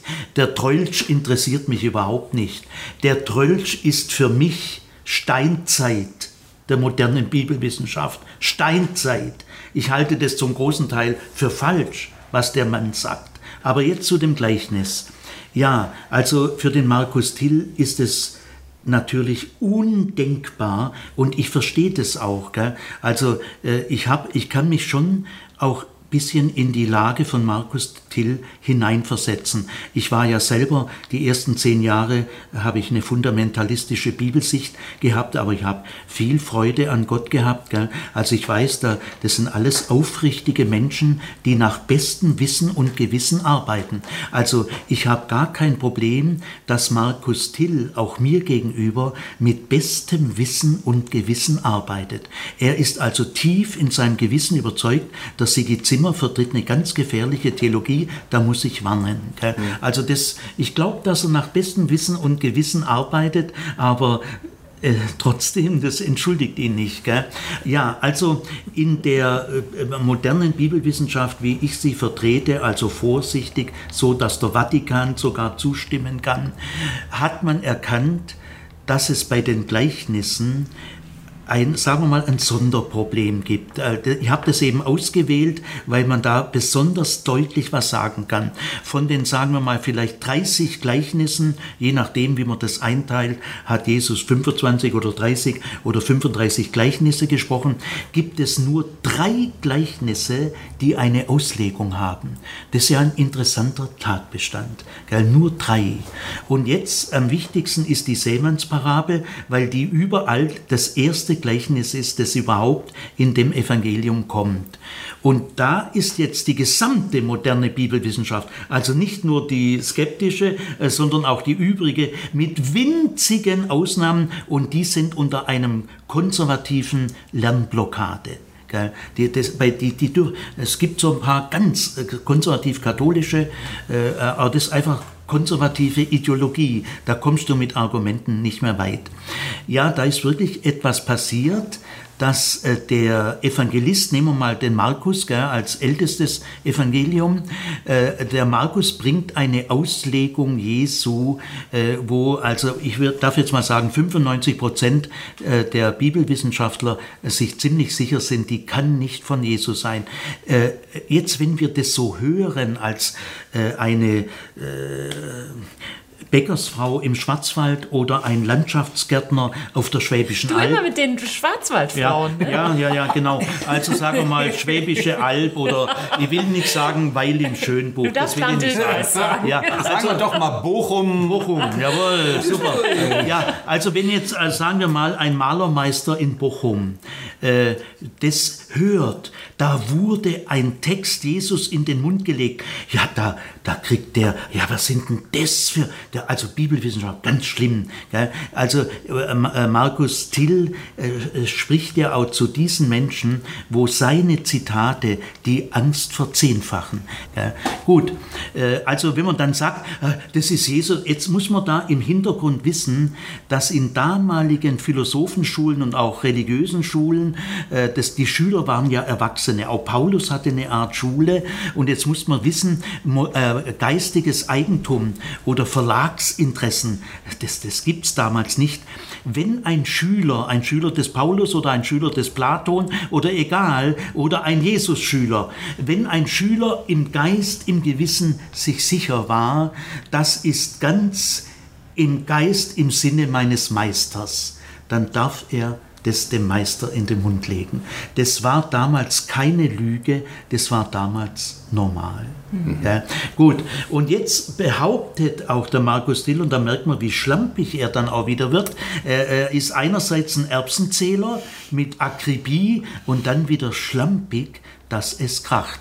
Er behauptet also in dem Gespräch mit äh, Thorsten Dietz bei IDEA, Zimmer behauptet nicht nur, dass die Kirche 1800 Jahre lang die Gleichnisse missverstanden hat, das werde ich gleich nochmal sagen, er behauptet sogar, dass die Evangelisten selber äh, das Gleichnis missverstanden haben. Lieber Markus, das behaupte ich gerade nicht.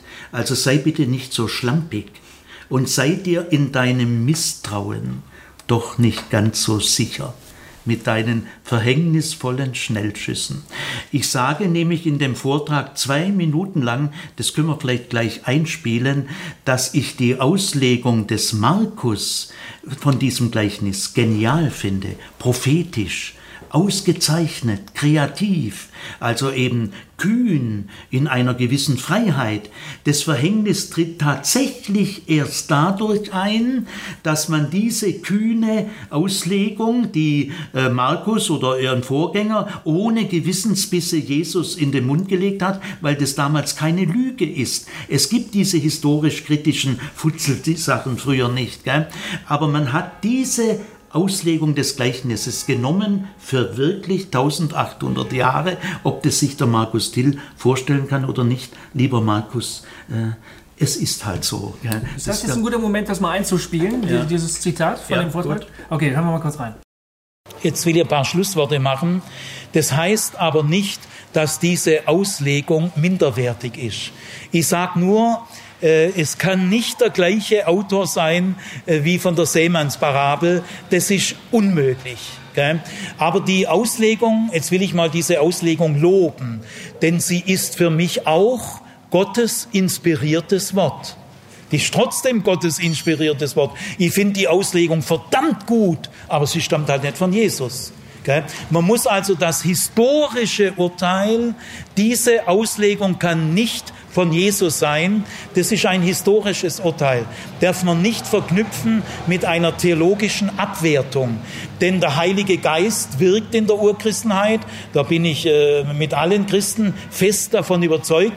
Und diese Auslegung ist unheimlich kreativ. Gell? Der, der ist vielleicht ein urchristlicher Prophet Ich finde diese Auslegung auch sehnsorgerlich. Diese drei Fälle, da kannst du dich wirklich tief prüfen. Bin ich wetterwendig? Äh, ersticken die Sorgen der Welt? Äh, das Evangelium. Da kann jeder an seiner eigenen Haustür kehren. Also ich finde diese Auslegung hervorragend, geistlich erste Klasse. Gottes inspiriertes Wort, kreative urchristliche Predigt über ein Gleichnis von Jesu. So hat der das mal in seiner, vielleicht hat er da so Leute gesehen, die da so äh, apathisch, interesselos, kein Feuer mehr, keine erste Liebe mehr in meiner Gemeinde. Oh, denen schicke ich jetzt mal diese Auslegung. Und da wachen die Leute wieder auf. Also vielleicht hat diese Auslegung eine Erweckung ausgelöst. Also ich halte es für möglich oder tiefste Gewissenerforschung. Also ich lobe lobe diese Auslegung. Sie ist kreativ, sie ist äh, speziell, gell? sie ist mutig. Gell? Er greift da eine bestimmte Sache auf und wendet sie vielleicht auf eine Problemlage prophetisch an. Halleluja, Jubilate. Aber sie stammt nicht von Jesus. Lieber Sigi, wir haben jetzt sehr viel darüber gesprochen, was Markus Till über Siegfried Zimmer sagt. Hm. Ich freue mich noch mehr darüber zu hören, was Siegfried Zimmer über Siegfried Zimmer sagt. Du hast dich jetzt von einigen Dingen schon losgesprochen. Du hast dich äh, differenziert von der liberalen äh, Theologie. Äh, du hast dich auch manchen anderen Dingen gegenüber positioniert. Was mich jetzt interessieren würde, hm. was glaubst du? Was bist du? Wo gehörst was was denkst du? Wo gehörst du dazu? Hm. Gut, danke für diese Frage. Also ich möchte schön noch sagen, ich habe ja eine Homepage. Ja. da gehen wir jetzt das gleich alle gesagt. drauf. Und die verlinken Nein, aber ich, ich ja, will es ich will's, ich Nummer zwei und nochmal fünfmal sagen. Jeder Mensch auf der Welt kann sich in 15 bis 20 Minuten genau informieren, mhm. auch Markus Till. Aber diese Quellen verwendet er nicht. Also ich will mal sagen, ich bin ein Mensch, dem es zentral um die Liebe zu Gott und um die Liebe zu Jesus geht.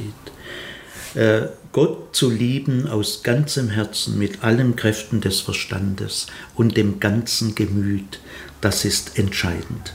Und wie Markus Thiel selber sagt, auch ich und wir alle stehen immer wieder in der Gefahr, mal durchzuhängen, Durststrecken zu erlegen, kenne ich auch alles.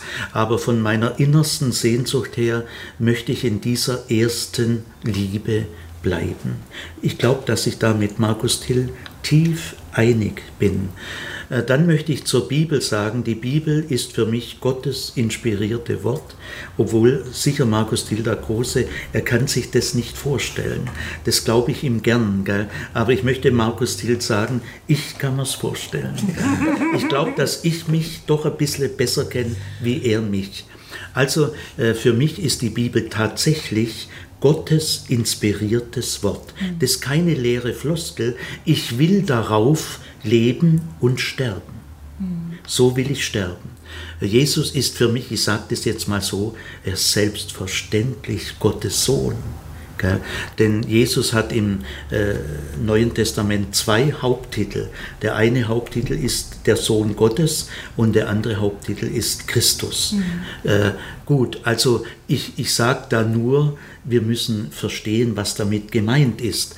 Also kleiner äh, Exkurs, nach einer Predigt in, im Gospelhaus, das lässt Markus Till auch weg, er nennt nur Nachteulen, ähm, äh, kommt eine Frau auf mich zu, eine feine ältere Frau, und sagt, Herr Zimmer, ich habe einen Vortrag gehalten über die Gotteserfahrung Jesu. Und dann sagt Herr Zimmer, wirklich der Vortrag, ich bin ergriffen, ja vieles Neue gelernt, gell? danke, also es war wirklich lieb. Aber dann sagt sie, aber aber Herr Zimmer, Sie haben nicht gesagt, dass Jesus Gottes Sohn ist. Mhm. Ist für Sie Jesus Gottes Sohn?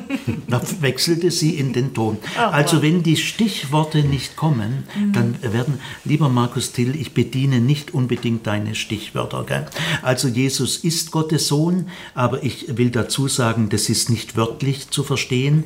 Jesus ist ja nicht so Gottes Sohn, wie wir Menschen einen Sohn haben. Er ist ja nicht biologisch oder äh, wie soll man sagen, äh, sein Sohn. Das muss ja irgendwie anders gemeint sein. Und ich habe dann diese Frau gefragt, also für sie ist Jesus Gottes Sohn. Ich habe dann gesagt, für mich auch, aber mich würde interessieren, was verstehen Sie darunter? Denn Jesus ist doch nicht so Gottes Sohn, wie Sie, also er hat gesagt, sie hat drei Söhne, mhm. wie Sie einen Sohn haben, ist doch irgendwie anders. Und da war sie schon unsicher. Mhm. Also wenn mal das Begriffsgeklapper aufhört, werden die ziemlich schnell unsicher. Gut, also Jesus ist für mich Gottes Sohn, mhm. Jesus ist für mich selbstverständlich leiblich äh, auferstanden. Es gibt ja im hebräischen Denken überhaupt keine geistige Auferstehung. Das ist anthropologisch im gesamten hebräischen Denken gar nicht möglich. Also Jesus ist selbstverständlich leiblich auferstanden. Das müssen wir aber auch ein bisschen noch näher klären. Gut, und äh, ja, und ansonsten habe ich ja gesagt, ich bin ein Gegner der liberalen Theologie. Mein heutiges Lebens Wunsch ist, dass, dass ich mitarbeiten darf an der Erneuerung des christlichen Glaubens. Wie das, äh, was ich darunter verstehe, steht in meinem theologischen Leitbild. Und aus diesem Sehnsucht heraus ist auch Worthaus äh, gegründet worden. Der Markus äh, zitiert äh, die biblische Hermeneutik von Meyer. Ja. Kennst du die? Ja, klar. Ähm, und da, da, zitiert er folgenden Satz, er sagt leider nicht, wo man den Satz äh, finden kann. Ja. Jesu Praxis und Lehre erlaubt es uns nicht, die Schrift und Christus als einen Gegensatz aufzufassen. Nein, natürlich nicht. Und ähm, die Kritik, die er an dir und an Worthaus übt, ja. ist, dass du angeblich in einem Vortrag gesagt hast, sollte die Bibel an irgendeinem Punkt Jesus widersprechen, dann würden wir natürlich äh, mit Jesus gegen die Bibel argumentieren. Ich glaube, so hat er das formuliert. Das hat, schon, das hat Luther, ne? Hat Luther gesagt. Hat Luther das, ist Luther, das ist ein Luther-Zitat. Ja, genau. Also ja. wie ist das denn, wie, wie, verstehst du das denn? Äh, du, du sagst auch natürlich, nein, es gibt keinen Gegensatz zwischen der Schrift und... Ja, es, ich will ja nochmal sagen, ja. äh, es gibt wirklich eine, äh, eine Lernhemmung äh, an verschiedenen Gebieten, wo Leute gar nicht merken, dass sie jetzt hier einen blinden Fleck haben. Das muss man denen bewusst machen. Äh, lies mal den Satz von Gerhard Meyer, den ich gut kenne. Ich will gleich von ihm einiges sagen. Lies mal den Satz nochmal vor. Also, äh, ich glaube, dass ich diesem Satz völlig zustimme. Jesu Praxis und Lehre ja. erlaubt es uns nicht, die Schrift und Christus als einen Gegensatz aufzufassen. Ja, ja, nein, so, von, als ob die Schrift und Jesus ein Gegensatz wäre oder Christus, äh, natürlich nicht. Gell? Ich will hier nochmal sagen, äh, äh, man, ja, man, muss unterscheiden zwischen unterscheiden und trennen.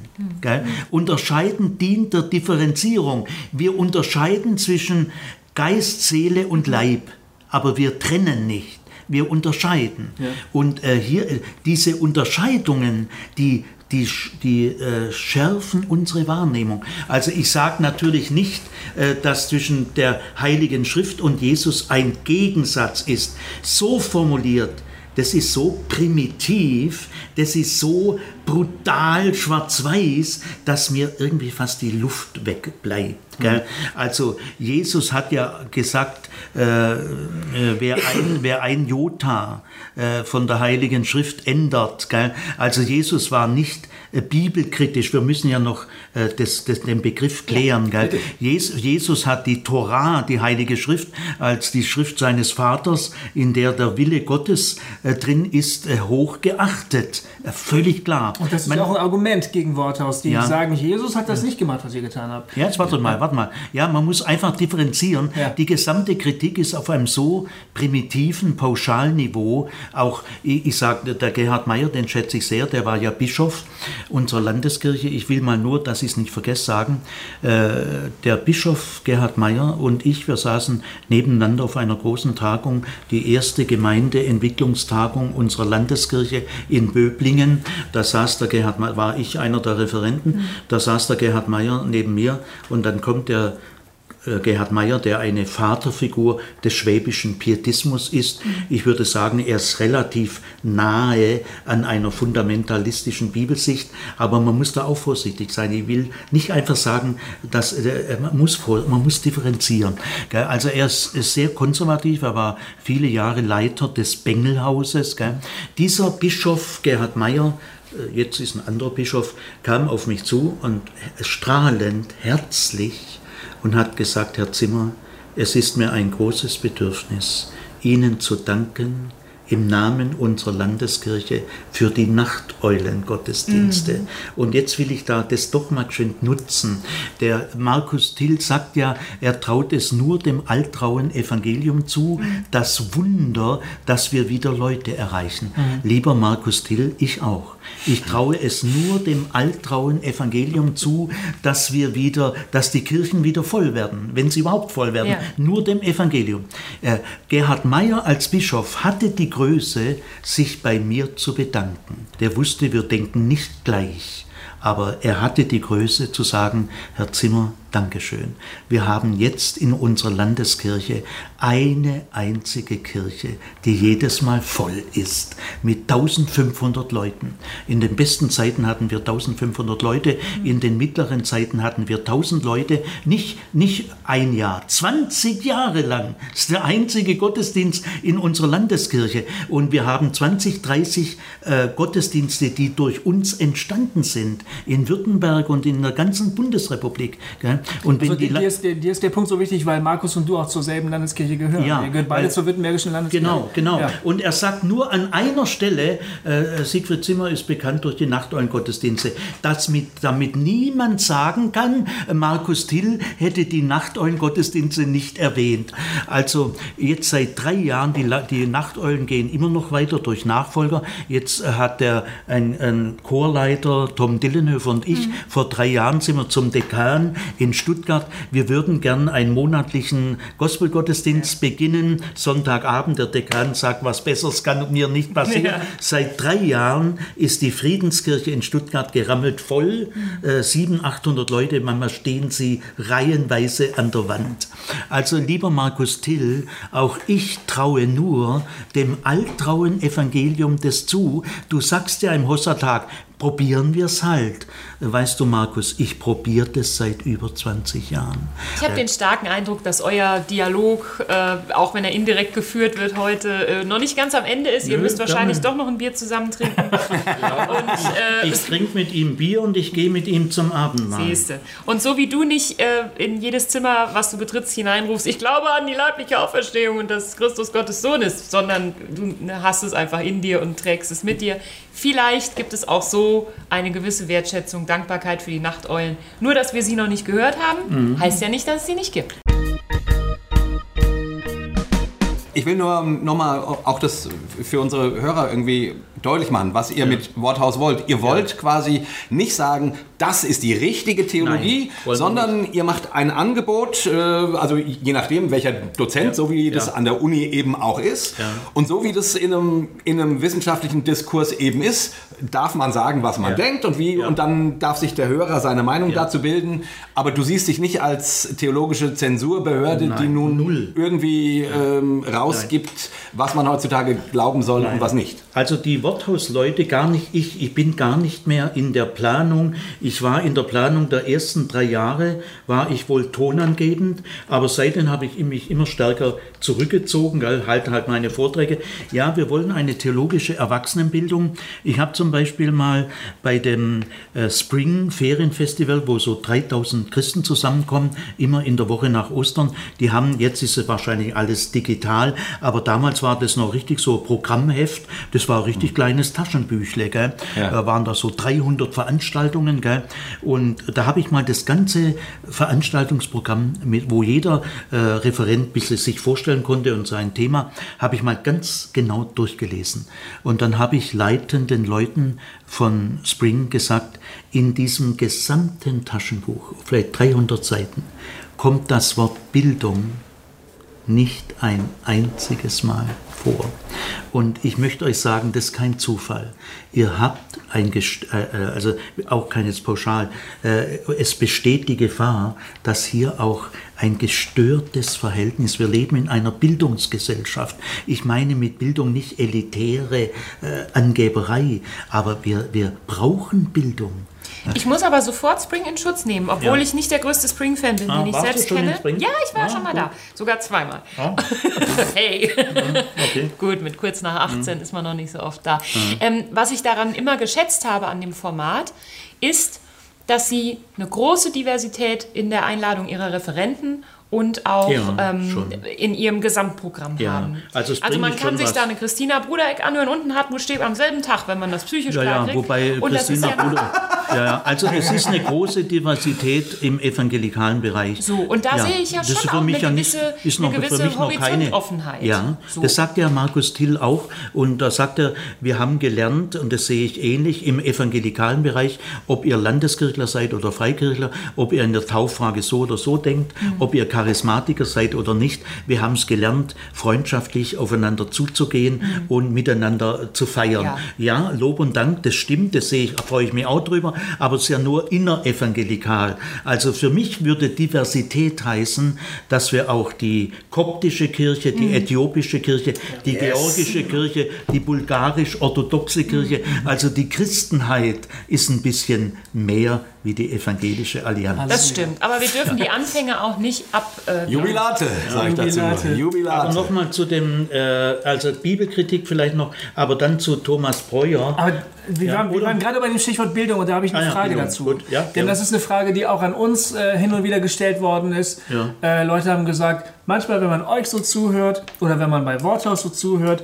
dann könnte man den Eindruck gewinnen, als könnte man die Bibel ohne theologische Vorkenntnisse gar nicht mehr verstehen. Nein, Und dazu will ich ganz Ja. kurz ein, ein Zitat, das, das habe ich mir ganz fett aus, Also dem, gut. aus dem Artikel von Markus Ja, ja, ähm, okay. angestrichen, weil das fasst, glaube ich, gut die Kritik oder die, die Angst äh, von äh, manchen Christen zusammen. Also, Ja. ich lese mal vor, weil das äh, drückt genau das aus.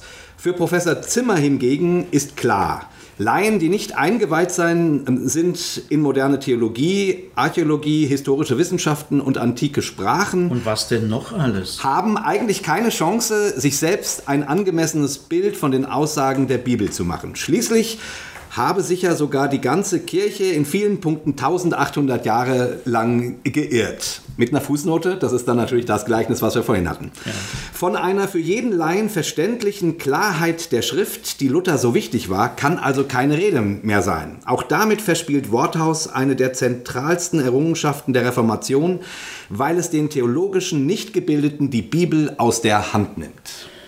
Wenn das so wäre, das wäre furchtbar. Ich, äh, äh, diese Zusammenstellung in dieser, in dieser äh, Explosion oder in, diesem, in dieser Botschaft ist demagogisch. Äh, die äh, ist einfach, ich kann mich davon nur distanzieren. Gell? Nein, also das wäre nicht volles Theologiestudium, dann noch Archäologie und dann noch Sprachen, keine Chance. Nein, da bräuchte man ja nicht äh, Worthaus, gell? sondern es ist eine Daueraufgabe. Jede, äh, die Bibel ist ein Buch wie kein anderes äh, in der Welt, also aus der Antike. Sie hat ja ein gewisses Alter. Lies mal Thukydides, der Peloponnesische Krieg, oder lies mal Cäsar, der Gallische Krieg. Da verstehst du viel weniger. Da muss man äh, die Bibel, wenn man die Psalmen liest, die ethischen Dinge, die Bergpredigt, die haut noch immer jeden um, gell? der Mahatma Gandhi und so weiter. Also es gehört zu den großen Stärken der Bibel. Ich habe auch vor einiger Zeit einfach mal das Markus-Evangelium durchgelesen, braucht man so fünf bis sechs Stunden, ohne was so auf dem Sofa durchgelesen und ich war wieder einmal bass erstaunt, was für eine ungeheure positive, tiefe Wirkung dieses Evangelium auf mich hatte. Einfach so gelesen. Nein, das ist wieder dieses Schwarz-Weiß gegeneinander. Äh, Markus Till ist leider tragischerweise darauf angewiesen, in härtesten Schwarz-Weiß-Blöcken zu argumentieren. Das gehört zu der ideologischen Brille, die er selber nicht erkennt. Gell? Aber sag's doch mal quasi positiv. ja, ich sag's positiv. Wie du es denn sozusagen siehst. Also, weil den Vorwurf, den ziehst du dir nicht an. Das haben wir Nein, verstanden. nein. Aber, also ich sehe es mal positiv so, äh, die Bibel ist nun mal eine Schrift, die äh, 2000 Jahre und äh, älter ist und in einer ganz anderen Kultur entstanden ist, also ich sage jetzt mal in der vorderorientalischen Hirten- und Bauernkultur. Da bin ich äh, schuldlos, sei es ein Worthaus schuldlos. Äh, das, ist, das ist aber so. Und zu sagen, äh, das ist doch, ich kann doch, die, äh, also wir sagen immer wieder mal, Leute, der Glaube ist doch kindlich. Ja, das stimmt, der Glaube ist kindlich, auch mein Glaube ist kindlich. Aber eine öffentliche Interpretation der Bibel ist mehr wie kindlich. Gell? Es ist auch ein Unterschied, ob ich einfach die Bibel so lese, da gibt es ja auch schöne Hilfen und so weiter. Ich bin sehr für, äh, ich lese, irgendwie beschäftige mich jeden Tag mit der Bibel, gell? oder ob ich die Bibel öffentlich interpretiere. Das ist ja unser Anliegen, dass wir die Bibel öffentlich weltweit für Mitteleuropa, für Südafrika, für Australien, wir haben allein in Kanada um 30.000 äh, Zuhörer gell, in Kanada. Gell? Also ja, also ich kann es nicht genau sagen. Also wir haben viele, viele, viele 10.000 Hörer. Also wir haben uns darauf geeinigt, wir reden im Understatement. Ich will jetzt also nicht sagen, wie viel 100.000. Will ich jetzt nicht. Wir will Understatement bleiben. Wir haben viele, viele 10.000. Eine Bekannte war vor kurzem in Linz hat dort eine Tante, katholisch, geht da immer wieder mal in die katholische Kirche in Linz. Diese Tante sagt, du ist der Siegfried Zimmer, den wir da in Worthaus hören. Ist das der, den du kennst? Ist die Frau schier in Ohnmacht gefallen. Sie besucht eine katholische Frau in Linz, die normale volkskirchlich katholisch und die sagt, du, wir hören hier alle Worthaus. Gell? Mir sagt ein Freikirchenpastor bei der Süddeutschen Konferenz dieser Freikirche, ich will sie nicht nennen, waren 30, 35 Pass, freikirchliche Pastoren. Und da fragt dieser Pastor, ich möchte mal wissen, wer von euch hört regelmäßig Worthaus, Hand hoch. Da sagt er zu mir, Sigi, alle Hände gingen hoch. Weißt, die Pastorenfortbildung läuft eigentlich über Worthaus. Lieber Markus Till, meinst du, dass diese 35 äh, freikirchlichen Pastoren alle der Verführungskraft von irgendwas, also dein Wächteramt in allen Ehren? Aber ich will noch mal positiv nachfragen. Also ja. du oder es noch mal zusammenfassen, was ich jetzt verstanden habe. Also ja. du willst nicht sagen, jemand, der jetzt kein Theologiestudium hat ja. und einfach irgendwie sich hinsetzt und, und die Bibel liest ist, äh, dem würdest du nicht die Bibel aus der Hand reißen und sagen, Junge, äh, du musst erst, erst mal was studieren. Das ist ja furchtbar. Das ist, ja, also nur, ein, ne? ein, ein, ein schlimmeres... So klingt das ja hier, so klingt ja, das. Aber also, wie, wie, wie weit soll man noch mit der Primitivität der Vorurteile gehen? Das ist ja, also, da würde ich mich im Grab rumdrehen. Äh, sondern, wenn ich es mal bildungsstrategisch sage, jede Kirche braucht eine gewisse Mindestanzahl an möglichst gut wissenschaftlich ausgebildeten Theologen, denn wir leben in einer wissenschaftsgestalteten Zeit, äh, in einer fortgeschrittenen modernen Gesellschaft, wo fast jeder zweites Abitur hat. Also wir müssen unseren christlichen Glauben auch in unserer modernen äh, wissenschaftlichen Welt gut äh, darlegen können, verantworten können.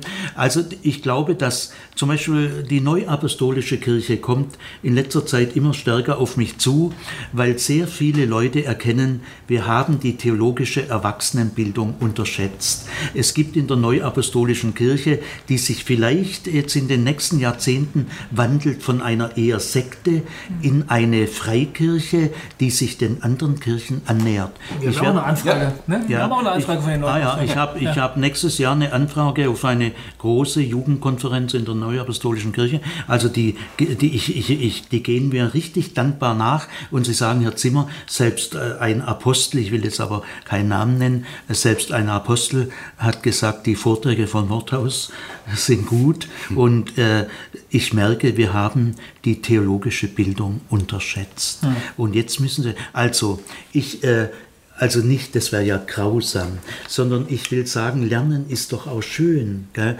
Äh, sich weiterentwickeln. Mich fragen immer wieder Leute, welche Position hast du? Ja, ich habe schon gewisse Position, aber ich würde dich lieber zurückfragen, was hast du in den letzten fünf Jahren gelernt? Wie hast du dich weiterentwickelt?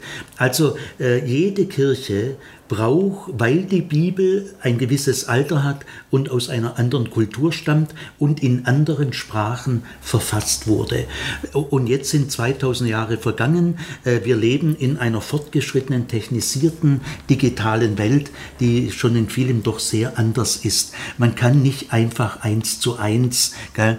Also, äh, ich bin der Meinung, äh, wir brauchen gut ausgebildete Theologen, auch wissenschaftliche Theologen. Wir brauchen auch gute Gemeindepfarrer. Und die wissenschaftlichen Theologen sollen bescheiden sein, sollen einfach reden lernen. Ich habe mich nämlich aus der arroganten Imponierwelt der akademischen Theologie mit ihren vier Millionen Fremdwörtern habe ich mich verabschiedet. Ich bin kein typischer äh, äh, Universitätsprofessor. Ich habe meine Eltern waren Arbeiter hm. und ich rede so. Gell, äh, ja, also äh, wir brauchen eine wissenschaftlich sorgfältige Theologie, aber in der Kraft des Heiligen Geistes, in der Liebe zu Jesus und zu Gott, die einfach reden lernt. Wir haben die Zusammenarbeit mit den theologischen Fakultäten, zu denen wir uns entschieden haben, ist nicht ideal. Äh, es gibt nichts Ideales. Wir wollten aber die, die Brüskierung der theologischen Fakultäten und die unreife Angstmache. Ich habe mal von einem gehört aus einer bibeltreuen Ausbildungsstätte, wenn die Spendengelder nimmer richtig fließen, da müssen wir wieder mal einen saftigen Artikel über einen ganz schlimmen liberalen Universitätsprofessor bringen, dann erhöhen sich wieder die Spendengelder. Das heißt, ja. diese bibeltreuen Ausbildungsstätten leben von ihrer zum Teil schäbigen Kritik. Man kann die Universität nur von innen erneuern, nicht von außen außen. Sigi, wenn du Bitte. jetzt jemanden vor Augen hast, der, wie du sagen würdest, vielleicht im Hochschwarzwald aufgewachsen ist als Kind, immer mit der Oma das Altraue Kreuz, ja. welch ein Freund ist unser Jesus und das mhm. alles sehr positiv belegt ist. Mhm. Nicht eng, sondern warm und ja. schön. Dieser jemand gerät an einen Worthausvortrag, hört dort Worte wie Bibelkritik ja. und kriegt Stress und kriegt Angst und Sorge um das, was bei ihm irgendwie mit Sicherheit verbunden ist. Ja. Und hört dann Worte wie Kritik an der Bibel, am heiligen Wort. Was würdest du so, so jemandem sagen? Ja, das ist eine ganz wichtige Frage. Äh, die, äh, ich will jetzt auch ganz vorsichtig mal antworten. Es ist eine lange Daueraufgabe, weil man kann, wenn jemand sehr behütet aufgewachsen ist, ist ja auch irgendwie schön. Und er kommt dann zu schnell ruppig. Äh, der Kontakt mit der theologischen Wissenschaft kann sehr schnell scheitern. Es mhm. brechen ja auch vieles Theologiestudium ab. Ja, also ich, ich bin sicher derjenige bei uns an der BH gewesen, der den pietistischen, charismatischen, evangelikalen Studierenden am nächsten stand. Mhm. Jeder meiner Kollegen wird das bestätigen. Jeder meiner Kollegen wird sagen, Sigi, du bist am weitesten von der liberalen Theologie entfernt von uns allen. Mhm. Ja, so sehen mich meine Kollegen. Ja, also jetzt zunächst mal das Wort Bibelkritik. Das leider, äh, ich verwende das eigentlich gar nicht. Oder wenn, dann immer, äh, um es bewusst zu erklären. Mhm. Also das Wort Kritik hat einen Wandel durchlebt. Das griechische Wort krinein heißt ja eigentlich unterscheiden. Mhm. Da kommt auch das Wort mhm. Krise her. Mhm. Krise setzt auch eine Unterscheidung vor der Krise, nach der Krise. Dieses Wort krinein ist bis so zum Ende des 19. Jahrhunderts nur im Sinne der Unterscheidung benutzt worden. Es gibt eine historisch-kritische Hölderlin-Ausgabe. Es gibt eine historisch-kritische Kant-Ausgabe. Mhm. Da wird nicht Kant kritisiert. Ja. Und in der historisch-kritischen Hölderlin-Ausgabe wird nicht Hölderlin kritisiert, mhm. sondern historisch kritisch meint, ich gebe die Quellen an, die ich habe, ich gebe die Fragestellung an, von der ich ausgehe und ich lerne zu unterscheiden, Grinein unterscheiden mhm. zwischen meiner Zeit und der Zeit von Immanuel Kant. Mhm. Also in einer historisch-kritischen Kant-Ausgabe steht zum Beispiel das Wort Pflicht ist bei Kant ganz anders gemeint wie bei uns. Mhm. Das Wort Pflicht oder wenn Luther sagt Weib, Weib, wir sagen nicht mehr Weib. Ja. Also, ja. also historisch, wir haben jetzt ein Weib. historisch kritisch meint im Grunde nur, Schön lerne zu unterscheiden zwischen deiner Art zu denken und zu sprechen in Mitteleuropa im 20. und 21. Jahrhundert und der Zeit Davids oder Jesu. Lerne unterscheiden. Das ist Bibelkritik meint nicht, dass man die Bibel kritisiert. Mhm. Gut, also äh, Kritik meint nur unterscheiden. Mhm. Bibelkritik meint, die Entstehung der Bibel, die äh, Absicht der Autoren, äh, aus ihrer Zeit heraus verstehen zu lernen. Mhm. Das meint Bibelkritik. Mhm. Sach, die, äh, Bibelkritik meint nicht Sachkritik an der Bibel, äh, aber Sachkritik an der Bibel übt ja sogar auch Martin Luther. Gell? Mhm. Das müssen wir alles. Äh, und jetzt später, zu Bismarcks Zeiten und dann bis zur Weimarer Republik, mhm. jetzt entsteht die Zeitung, die Presse. Mhm. Um 1800 gibt es noch gar keine Presse. Mhm. Und jetzt gibt es dann die Pressekritik und so weiter. Gell? Äh, jetzt kommt der Begriff von Kritik, den es vorher gar nicht gab. Und jetzt meint Kritik jemand kritisieren, jemand in die Pfanne hauen. Also, und jetzt überträgt man diesen, diesen journalistischen Begriff von Kritik, äh, überträgt man auf die historisch-kritische Forschung.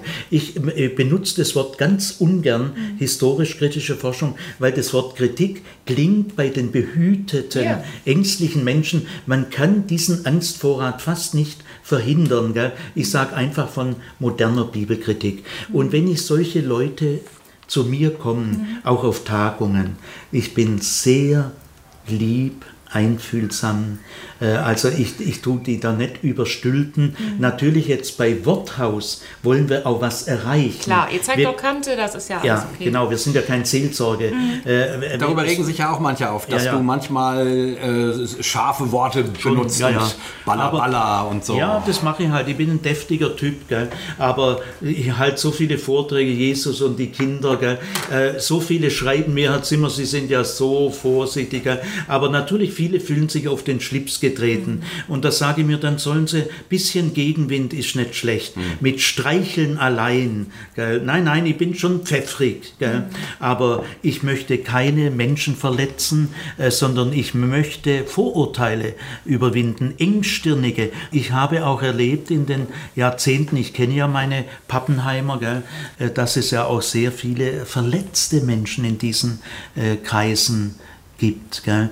Äh, und viele ja. anspruchsvolle. Wir sind ja. nicht nur ein Verein für Verletzte. Einer sagt, Worthaus ist ein Therapieverein für unzufriedene Evangelikale, schau bösartig. Gell? Nein, es gibt in den evangelikalen Kreisen auch sehr viele qualitätshungrige, anspruchsvolle Menschen, die anspruchsvolle Berufe haben. Mir sagen immer wieder Leute, viele Leute auch auf Spring, haben mir gesagt, Herr Zimmer, wir sind in unseren Kreisen hoffnungslos unterfordert. Wenn unser Prediger anfängt, weiß ich nach fünf Minuten schon, was er sagt. Mhm. Und es gibt so Büchertische mit unendlich vielen Büchern, steht aber im Grunde äh, immer was ziemlich Gleiches drin. drin. Endlich neue ja. Gedanken, frische Luft. Gell? Ja, ich denke, wir müssen langsam zum Schluss kommen.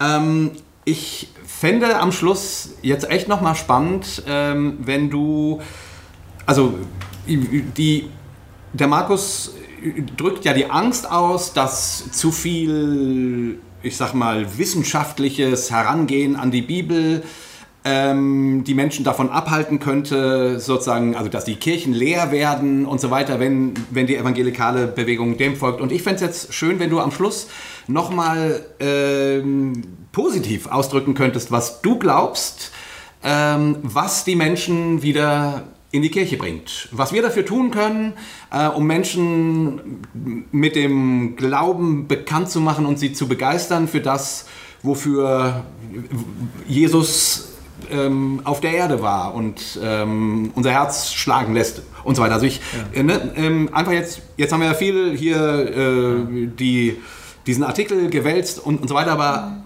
abschließend würde ich gerne mh, so mit deiner, äh, mit deinem Blick in die Zukunft. Was glaubst du, sollte die Kirche tun, damit die Kirche wieder voll wird? Ja, ja ich glaube, äh, es ist höchste Zeit, die Zeit drängt. Die evangelische Kirche stirbt ein Stück weit vor sich hin. Ja. Äh, der Bischof Juli, unser jetziger Bischof, war letztes Jahr an der Universität in Tübingen bei einer Ringvorlesung äh, zu 500 Jahren äh, Reformationsjubiläum. Und dann hat ein Student am Ende von seinem Vortrag gesagt, aber Herr Bischof Juli, die evangelischen Gottesdienste werden immer schlechter besucht. Dann sagte, das muss ich noch sagen, weil es so schön ist, dann sagte Bischof Juli öffentlich bei der Ringvorlesung, ja, aber in unserer Landeskirche gibt es auch die Nachteulen und die Gospelhaus-Gottesdienst. der Bischof Juli, der Bischof Juli sagte die zwei Gottesdienste. Und jetzt will ich mal ganz äh, für alle denken, nicht jetzt nur mich selber da irgendwie blöd rausstellen. Darum bitte ich. Äh, ja, also, darum bitte ich. Ja, also ich habe tatsächlich mit Markus Till die Sorge, äh, die Landeskirchen werden immer schwächer, die Gottesdienstbesuche nehmen ab. In Stuttgart muss man jetzt schon langsam zwei, drei Kirchen zusammenlegen, damit sie dann 50, 60 Leute haben. Drei Kirchen, gell? Also es ist, äh, die Gottesdienste halte, die normalen evangelischen Gottesdienste Sonntagmorgen halte ich für zu langweilig. Äh, die Predigen mögen gut sein, aber nur Gesangbuchlieder und äh, auch die Zeit Sonntagmorgen, da kann man endlich mal brunchen, gell? Samstagmorgen muss man viel erledigen, einkaufen, Sonntagabend ist eigentlich viel besser wie Sonntagmorgen. Gell? Also die evangelische Kirche, ich spreche mal nur für meine Kirche, äh, äh muss die Ruder neu, muss rumreißen äh, in eine Erneuerung des christlichen Glaubens. Gell? Also ich sage ja bei meinem Weltbild, die Universitäten, ich stehe denen ja auch sehr kritisch gegenüber. Ich bin kein typischer Vertreter. Äh, an der Universität müsste man in Zukunft stärker lernen, blühende Geme wie was erfordert blühende Gemeinden? Wie kann man Glauben wecken? Äh, wie kann man evangelisieren? Wenn es nach mir ginge, müsste jeder Theologieprofessor im Sommer äh, irgendwo in einer unchristlichen Gegend vier Wochen evangelisieren. Äh, das würde der Theologie gut tun. Gell? Nach meiner Meinung sollten auch möglichst viele Theologieprofessoren in Zungen reden. Gell? Das würde der Theologie gut tun. Ja, also die Universitätstheologie muss in Zukunft Zukunft in Doktorarbeiten, in Habilitationsarbeiten viel stärker sich dem zuwenden, wie können wir Interesse an Gott wecken, mal wissenschaftlich durchleuchtet. Wie können wir Neugier nach Gott wecken? Äh, war, inwiefern lebt ein glaubender Mensch äh, doch irgendwie sinnvoller oder beglückender als ein nicht glaubender Mensch. Also ohne dass man da schön redet, gell? keine Plattitüden. Gell? Also äh, wir sollten in Zukunft uns viel stärker den weltlichen Zuhörern zuwenden und nicht nur Insidersprache. Gell? Also es ist die Zeit gekommen, in zwei Wochen bin ich auf einer mehrtägigen Tagung des Evangelischen Oberkirchenrats Stuttgart, der, der, der Referat für Mission und Ökumene hat mich eingeladen, drei Tage lang äh, zu dem Thema, wie können wir säkularen Menschen das Evangelium neu erschließen. Also mein, äh, meine Sehnsucht und mein Tun ist, äh, das Evangelium neu, frisch, ohne religiöse Engstirnigkeit, bitte. Das ist halt mein Ding. Und nicht mit Angst, sondern aus Mut. Mutig sein, mhm. der Bildung gegenüber mutig sein, den theologischen Fakultäten gegenüber mutig sein. Überlassen wir sie nicht den liberalen Theologen, erobern wir sie zurück, mhm. so gut es geht. Mutig Gell? Und verlassen wir diese plumpen Schwarz-Weiß-Dinge. Mhm. Äh, wenn wir theologische Bildung und theologische Fakultäten so weiter äh, in den Senkel hauen wie bisher, ist es ein Bärendienst. Aber ich sage auch den theologischen Fakultäten, äh, einfacher sprechen, anschaulicher, dem Leben näher, lernen, lernen wir wieder den Glauben äh, selber zu leben und zu wecken. Also ich glaube, die Zeit der Evangelisation äh, und die Zeit, dass wir auch dem Heiligen Geist bis hin, ich bin ja Charismatiker, gell, äh, ja, die charismatische Erneuerung ist sehr wichtig, sehr gut. Ich stehe ihr grundsätzlich positiv gegenüber, wenn sie verbunden wird auch mit einer diakonischen Erneuerung, einer Bildungserneuerung gell, und wenn sie nicht so an der theologischen Bildung vorbeigeht. Ja. Da kriege ich ja fast wieder Lust, Evangelist zu werden. Ja, du, wenn du das so sagst. Ja, Gofi, lass uns mal drüber nachdenken. Ja. Ich würde gern die letzten Jahre meines Lebens, ich weiß nicht, was Gott vorhat, gell, möge er mich noch eine Weile erhalten, weil hm. mein kleiner Erik, der braucht mich und so, zweieinhalb Jahre. Aber Gofi, ich würde mal sagen, unter neuen Gesichtspunkten erneuert, erfrischt, mit entsprechender Qualität äh, würde ich gern mit anderen zusammen, gerne mit dir, hm. äh, meine letzten Jahre meines Lebens wieder evangelisieren. Ich könnte mich darauf einlassen. Ich habe mich ja bewusst von dem ganzen Predigtdienst sozusagen verabschiedet, mhm. äh, weil ich lieber erstmal mich in der Kunst weiter ausdrücken wollte mhm. und es mir einfach zu, eben was du meintest, zu schwarz-weiß war. Ne? Zu simpel, zu flach gestrickt irgendwie. Aber wenn man wenn man sich vornehmen könnte, ein gewisses Niveau zu halten, ja, und, und äh, die Leute, die einen zuhören, wirklich ernst zu nehmen ja. äh, und die auch als mündige Menschen ja. ernst zu nehmen, das wäre ein spannendes Meine, meine Erfahrung ist, die Menschen sind offen.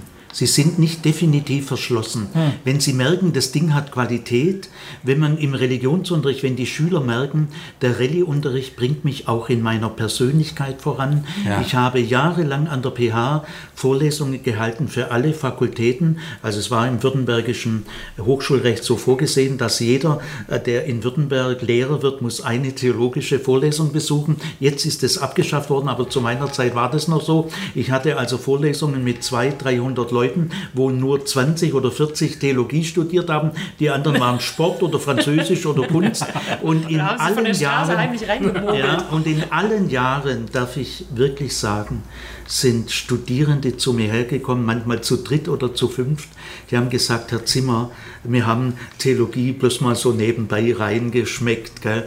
Äh, aber äh, jetzt ist Theologie unser Lieblingsfach. Was müssen wir tun auf dem Prüfungsamt, dass wir nochmal unsere Fächer wählen? Wir wollen Theologie als Hauptfach. Oh, schön. Habe ich jahrelang erlebt von völlig weltlichen. Und diese Studierende wurden gewonnen, weil die Theologie so wissenschaftlich war. Mhm. Also was äh, pietistische Studierende mit Angst sozusagen oft zu kämpfen hatten. Äh, eine hat mir gesagt, Herr Zimmer, ich studiere Theologie, aber ich habe mit meiner, ich habe meiner Mutter gesagt, wenn die mir fromm kommen, äh, da trete ich sofort wieder aus Theologie aus. Und dann hat sie gesagt, Mutter, du, das ist wirklich wissenschaftlich.